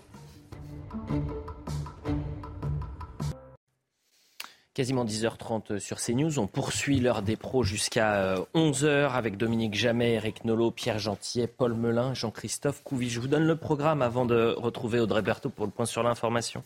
On va parler d'Argenteuil dans un instant parce qu'il y a une situation euh, sécuritaire inquiétante. On parlera du français euh, et, de la situation de l'éducation nationale, des écoliers euh, est-ce qu'on aura le temps Parce que j'ai essayé de vous demander vos flops 2022. Vous aviez une petite ah, liste. On a préparé nos devoirs. Ah, bah, j'espère qu'on aura le temps de faire le flop 2022 en France. En France. Hein. C'est comme les élèves qui révisent et puis ne sont pas interrogés.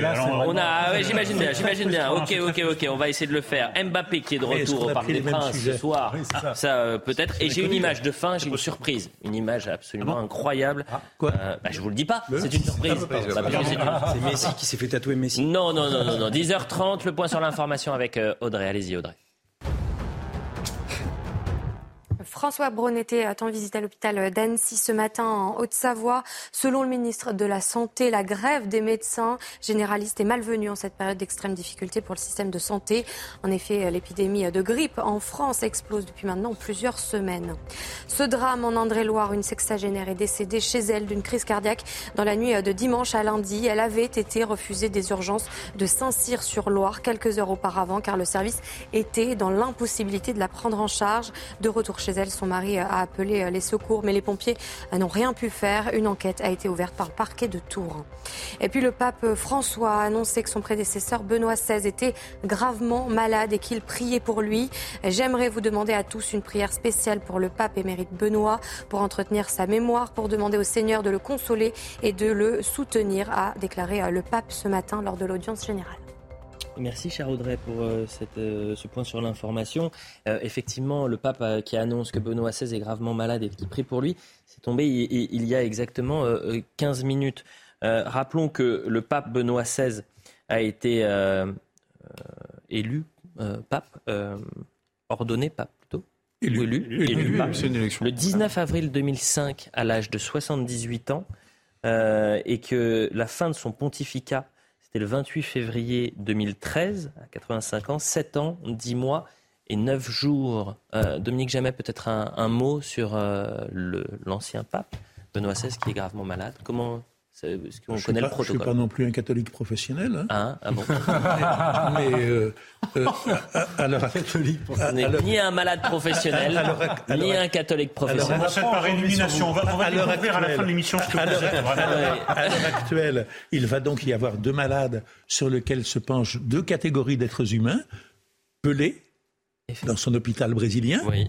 et Benoît XVI dans son hôpital. Deux passionnés de foot, un Brésilien et un Argentin, deux passionnés de football. Ils sont malades.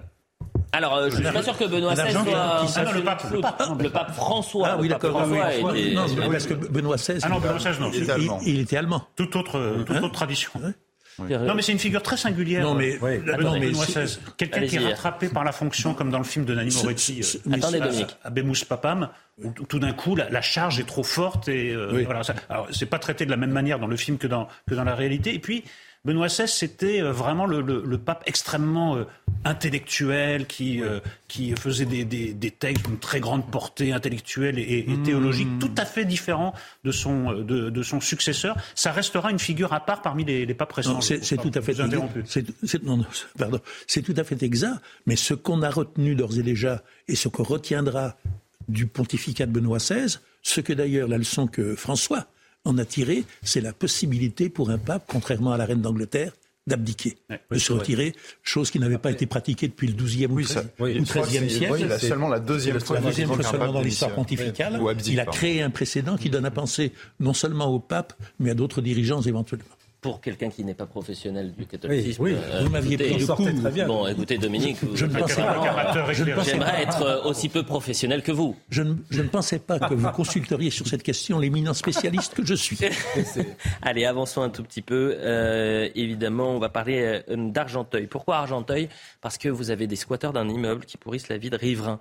Un sujet vraiment très intéressant où on a des témoignages ou des reporters qui sont allés sur le terrain pour comprendre ce qui s'était passé le 24 décembre. Quatre personnes ont euh, sauté du troisième étage de l'immeuble à la suite d'indifférents. Cinq personnes ont été interpellées et placées en, garde à vue. L'une d'entre elles a été déférée et placée en détention provisoire. Régine Delfour, Charles Pousseau nous racontent tout cela. Il est minuit passé ce 24 décembre lorsque les policiers arrivent au 94 rue de Guet à Argenteuil. Quatre hommes viennent de sauter du troisième étage. Un fils de riverain est présent ce soir-là. À minuit, vous imaginez le 24, Noël à minuit, on entend des cris, quelqu'un qui crie au secours. Et je sors, j'arrive là, Je mets mon mon téléphone, je parle avec la personne. Et je arrive derrière, je voyais quatre personnes, par terre, étalées par terre. Et une seule personne qui crie, les autres ne parlaient même pas. Du coup, mon père, il a appelé la police. Un différent entre voisins de palier serait à l'origine de la rixe. La trace du coup de hache dans la porte d'entrée témoigne de la violence de l'altercation. Il reste encore plusieurs morceaux de verre au sol. Ce samedi soir, les policiers sont intervenus à trois reprises dans cette habitation. Des squatteurs occupent plusieurs appartements dans l'immeuble. Pour le voisinage, cette nuisance devient invivable. Il y a toujours euh, des gens différents qui viennent, qui rentrent, qui sortent. Euh, même euh, ils restent comme ça groupés. oui. Moi, moi j'ai peur pour ma fille, oui. Pour ma fille qui est jeune, j'ai peur. On ne peut même pas se garer parce que c'est toujours rempli de poubelles. Leurs scooters, ils les mettent un peu partout. Euh, dès qu'on parle avec eux, c'est à moitié on se fait agresser. Plusieurs familles habitent dans l'immeuble et subissent la violence des squatteurs. Les voisins s'inquiètent aussi, avec ces nombreuses installations électriques sauvages, d'un risque d'incendie. Jean-Christophe Couvi, quand on voit ce, reportage et, la, situation dans laquelle, en fait, on pense aux habitants qui vivent une double peine, c'est-à-dire l'insécurité, l'insalubrité, même triple, puisque vous avez aussi euh, la crainte de représailles avec euh, des gens qui squattent et qui sont effectivement dans l'extrême violence. Bah, moi, j'ai l'impression qu'on inverse des valeurs, en fait. Hein. C'est-à-dire qu'il y a des gens tranquilles qui subissent des nuisances et, l'État, j'allais dire, enfin, euh, encore une fois, l'ordre public ne peut pas intervenir parce qu'il y a pléthore de lois qui fait qu'on défend, encore une fois, des gens qui sont là pour poser des nuisances. Mmh. Donc, quand les policiers interviennent, parce qu'ils sont intervenus plusieurs fois pour faire calmer un peu tout le monde, en même temps, qu'est-ce que vous voulez qu'on fasse? On ne peut pas les interpeller parce qu'ils sont dans un domicile. Il faut bien comprendre ça, même s'ils sont squatteurs. Donc, on n'a pas tous les droits. Et donc, euh, on en arrive justement à des règlements de compte, on en arrive à la marché de sommeil, parce qu'ils ne sont pas arrivés par hasard. Il y a encore une fois peut-être derrière une victime qui est, qui est, qui est locataire d'un appartement qu'elle voudrait louer et qu'elle ne peut pas. Et là, là-dessus, eh ben, encore une fois, la, justice, j'allais dire, est très longue, parce que euh, il y a un système qui protège euh, les, les, les, squatteurs. C'est comme ça. et, mais c'est quelque chose qu'on ne peut pas comprendre dans des pays anglo-saxon, par exemple. Mm. Moi, j'avais une amie qui avait souffert de ça, qui était néo-zélandaise, qui avait acheté un appartement à Saint-Denis. Pendant deux ans, elle a eu des squatteurs. Elle m'avait même demandé d'intervenir. Je ne pouvais pas plus que ça, puisque on obéit à la loi. Mais du coup, pendant deux ans, c'est elle qui a payé les loyers pour des gens qui ont saccagé son appartement. Et elle me disait qu'elle, en Nouvelle-Zélande, ça ne serait pas du tout passé comme ça. Mais c'est-à-dire qu'en quelques, en quelques heures, ils étaient en ah, renvoyé manu militari. Voilà, c'est-à-dire qu'il y a des coins de France où les squatteurs et les trafiquants font prévaloir leur loi de la jungle sur la loi de, de, la République. Mais il y a eu des cas extraordinaires de, de délinquants qui accordent ou non l'autorisation à certaines personnes de recevoir leur famille et au, cas où ça se passe mal, c'est arrivé très récemment, vont les agresser, c'était deux femmes en l'occurrence, vont les agresser chez elles. dans, les, dans les quartiers, il y a des contrôles d'identité qui sont faits. Alors, nous, on nous, on, on, dire, on monte du doigt parce que soi-disant, on organiserait des, des, des, contrôles aux faciès, alors qu'en fait, on tolère, les, les, habitants des quartiers tolèrent de se faire contrôler par des, par des délinquants et de montrer une pièce d'identité. Enfin, je veux dire, c'est ce qu'on appelle, non pas des zones de non-droit, mais des zones d'un autre droit. D'un autre droit. C'est leur droit. C'est un exemple parmi d'autres. C'est un exemple parmi d'autres d'une société qui change.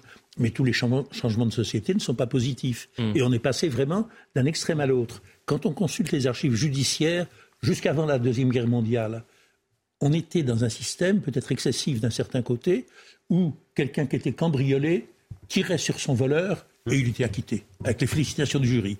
Maintenant, au contraire, quelqu'un qui est cambriolé ne doit pas se défendre contre les gens qui le cambriolent, et quelqu'un qui est squatté ne doit pas expulser les gens qui usurpent son logement. Donc c'est un changement de société, c'est pas un progrès. Il nous reste une dizaine de minutes euh, et je vous ai proposé de travailler un peu ce matin. Ah, je vous ai demandé, on est à trois jours du, du Nouvel An. Vous avez prévu ce que vous allez faire euh, pour euh, le réveillon, pour le Nouvel An Vous savez, vous avez. Oui, moi c'est quoi c'est- oui, oui. La fête, un dîner en famille Euh, je compte me coucher à 20h et attendre que ça se passe. Et attendre que ça se passe et me réveiller le lendemain à 8h Ah et oui j'aurai- et j'aurai enfin passé ce cap qui est extraordinairement Vous avez des résolutions pour l'année 2023, Paul Melun Moi, je n'ai que ça, Elliot. Que ça Ah, que de Bah bonnes de- résolutions. Ah, des bonnes Ah oui. Bah, Vous allez nous en donner une. Je vais faire attention. Ben, je vais essayer de respecter de façon plus assidue le code de la route. Je suis en présence d'un- Oh là là, quel faillot. Quel faillot Juste parce qu'il y a Jean-Christophe Couvi juste à côté. J'ai perdu des points. Ne vous inquiétez pas, arrêtez de failloter. euh, Vraiment, alors là, incroyable. Je vais faire des Dominique, stages. La résolution 2023, c'est quoi? Ah non, attendez, pour l'instant, je suis en train de prendre des résolutions pour l'année 2022. Il vous reste 72 heures. Bon, je vous ai demandé de bosser un peu. Pourquoi? Parce que je vous ai demandé de, de faire votre flop, vraiment l'actualité qui vous a le plus marqué en France, qui vous a le plus euh, énervé. Vous avez une petite liste. Et on va commencer avec vous, Eric Nolot. Pourquoi? Parce qu'on va parler du Stade de France. C'est ce qui vous a le plus marqué. Stade de Je rappelle les faits. Très rapidement, le samedi 28 mai 2022 se déroulait la finale de la Ligue des Champions entre le Real Madrid et Liverpool. Mais la soirée ne s'est pas passée comme prévu, faute d'organisation pour accueillir les supporters. Le match a été retardé de 36 minutes. Et vous avez eu des heures qui ont éclaté, bien sûr. On va revoir les images avec 105 interpellations des supporters euh, euh, de Liverpool et des supporters du Real Madrid terrifiés. Euh, et un gouvernement qui nous annonçait dans un premier temps que c'était de la faute des hooligans et des faux billets. Voilà. Eric Nolot. Oui, donc c'est la double peine parce que, euh, en fait, la réalité est très simple. Les supporters, en majorité anglais, mais aussi quelques espagnols, ont été agressés par la racaille locale. Mais comme ça ne se dit pas, on a inventé que toute la responsabilité des désordres venait des supporters anglais qui auraient émis en masse des phobies. Ce qui a été démenti euh, par la suite, mais euh, en fait les autorités publiques n'ont pas tenu compte du, du- du vrai discours et ont continué à s'accrocher à cette fiction. Ce qu'ont subi ces gens, venus de loin et qui souvent ont fait des sacrifices pour, pour assister à cette finale, c'était horrible. C'était des, des scènes dignes d'une série de zombies, des Walking Dead. Moi, en plus, ce qui est attaqué là, c'est une image du football, moi, qui me tient à cœur. Liverpool, comme d'autres clubs, c'est une passion qui se transmet de père en fils. On est supporter de Liverpool de père en fils. C'était, on a vu des familles qui étaient agressées, puis en fait gazées par euh, les, forces de l'ordre un peu euh, parce qu'ils savaient pas trop quoi faire.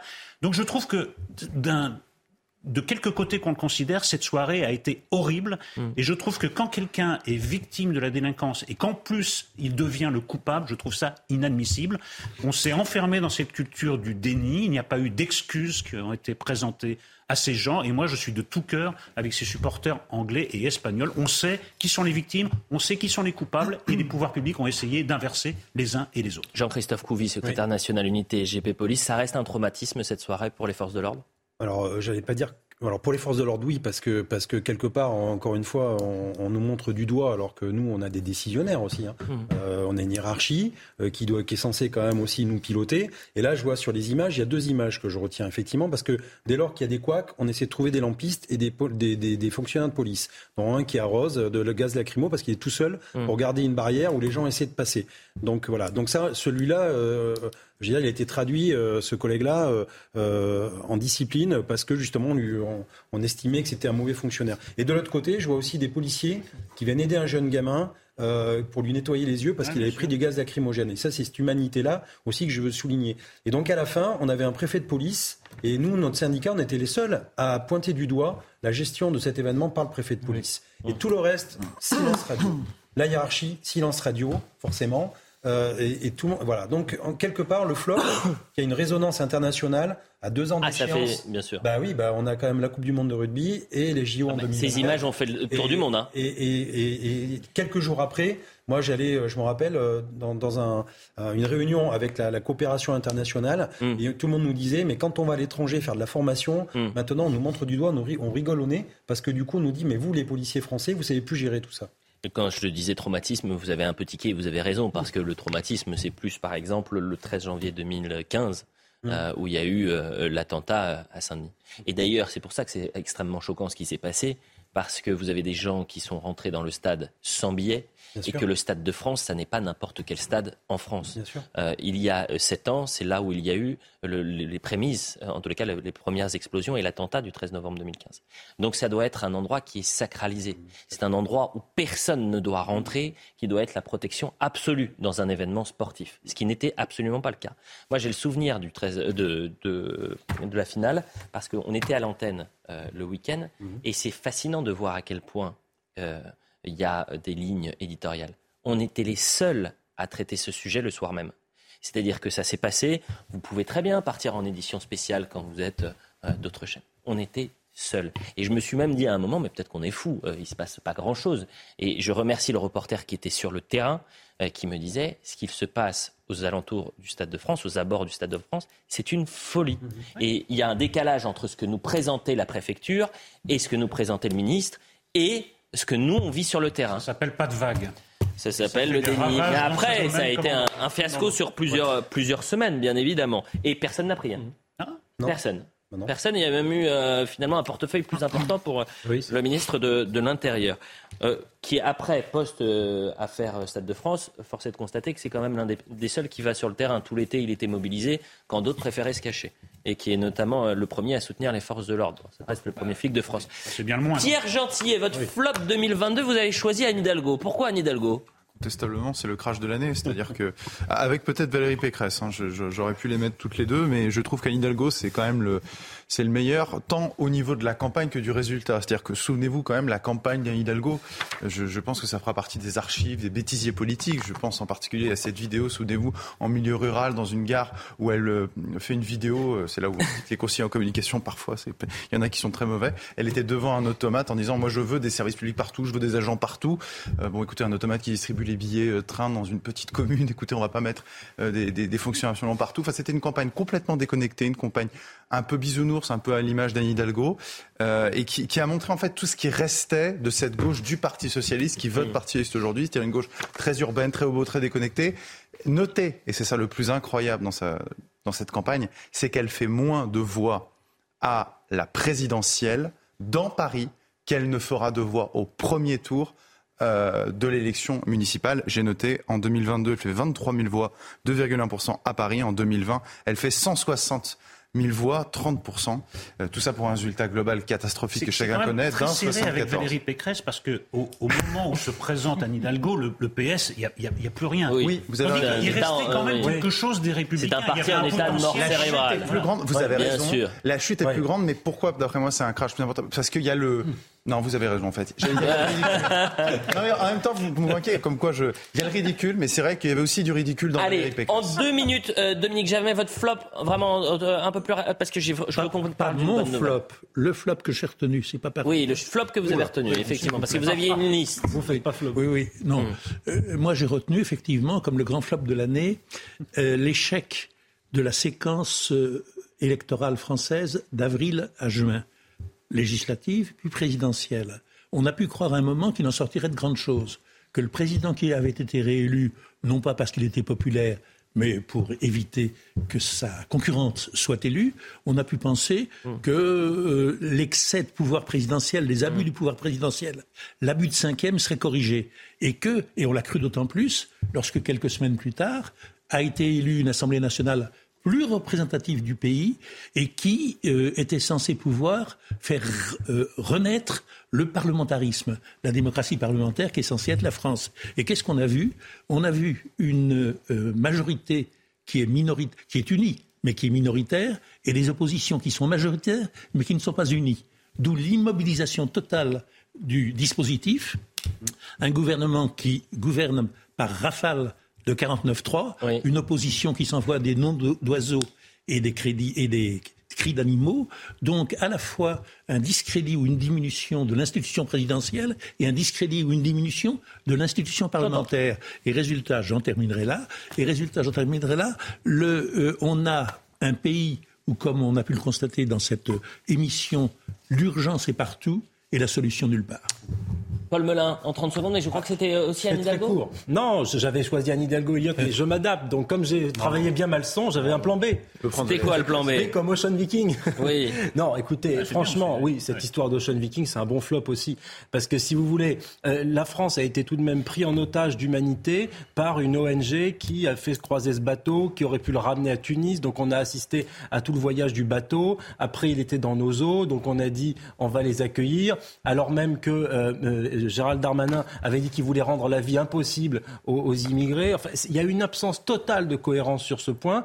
Euh, ils étaient pris en otage, les macronistes, par la déclaration du député de Fournas qui avait dit qu'il retourne en Afrique à propos de, des migrants. Et par conséquent, ils ont été obligés de faire œuvre de fausse humanité, tout en après disant ces personnes vont être hébergées à Toulon, alors même que certains ont pu partir. Enfin bon, fiasco total qui révèle. C'est la gestion plus que l'Ocean Viking qui C'est la, la, gestion. L'Ocean Viking, ces pauvres gens. C'est pas l'Ocean Viking qui vous pose ah ben, problème. Absolument pas. Ces pauvres gens, eux, au contraire, ils sont l'otage tout à la fois des passeurs, d'associations qui parfois sont complices des passeurs mm. et de l'impéritie des dirigeants occidentaux à organiser l'immigration. Ah, il y a tout dans cette affaire. Je vous trouve tellement négatif. Vous parlez que des flops, vous ne faites pas les tops. Vous faites pas... Et peut-être que le top, en tous les cas, le personnage qui aura marqué cette année 2022, euh, c'est Kylian Mbappé.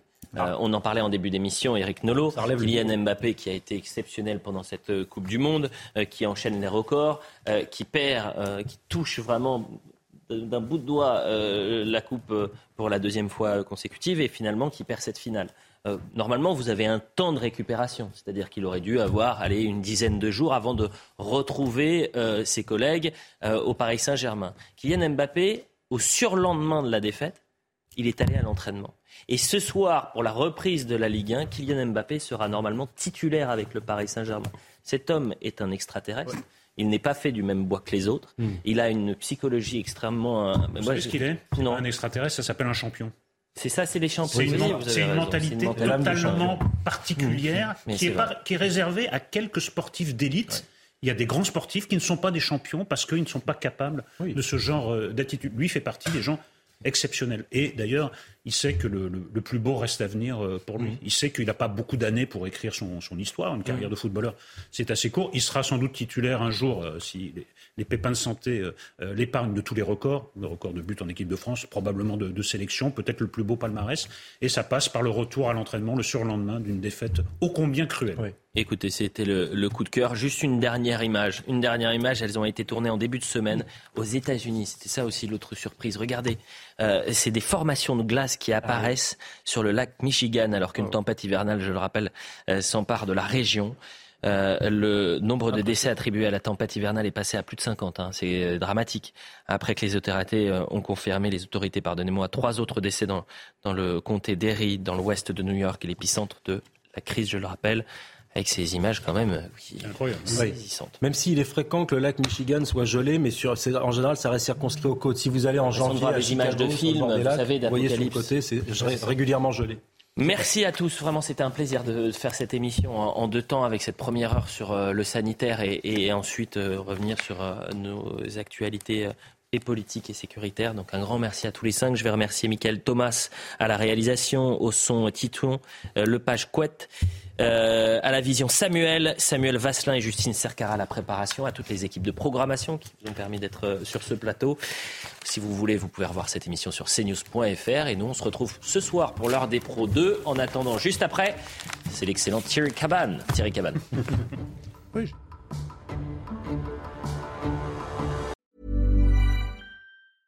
Hey, it's Paige DeSorbo from Giggly Squad. High quality fashion without the price tag. Say hello to Quince. I'm snagging high-end essentials like cozy cashmere sweaters, sleek leather jackets, fine jewelry, and so much more. With Quince being 50 to 80% less than similar brands. And they partner with factories that prioritize safe, ethical, and responsible manufacturing. I love that. Luxury quality within reach. Go to quince.com slash style to get free shipping and 365 day returns on your next order. Quince.com slash style.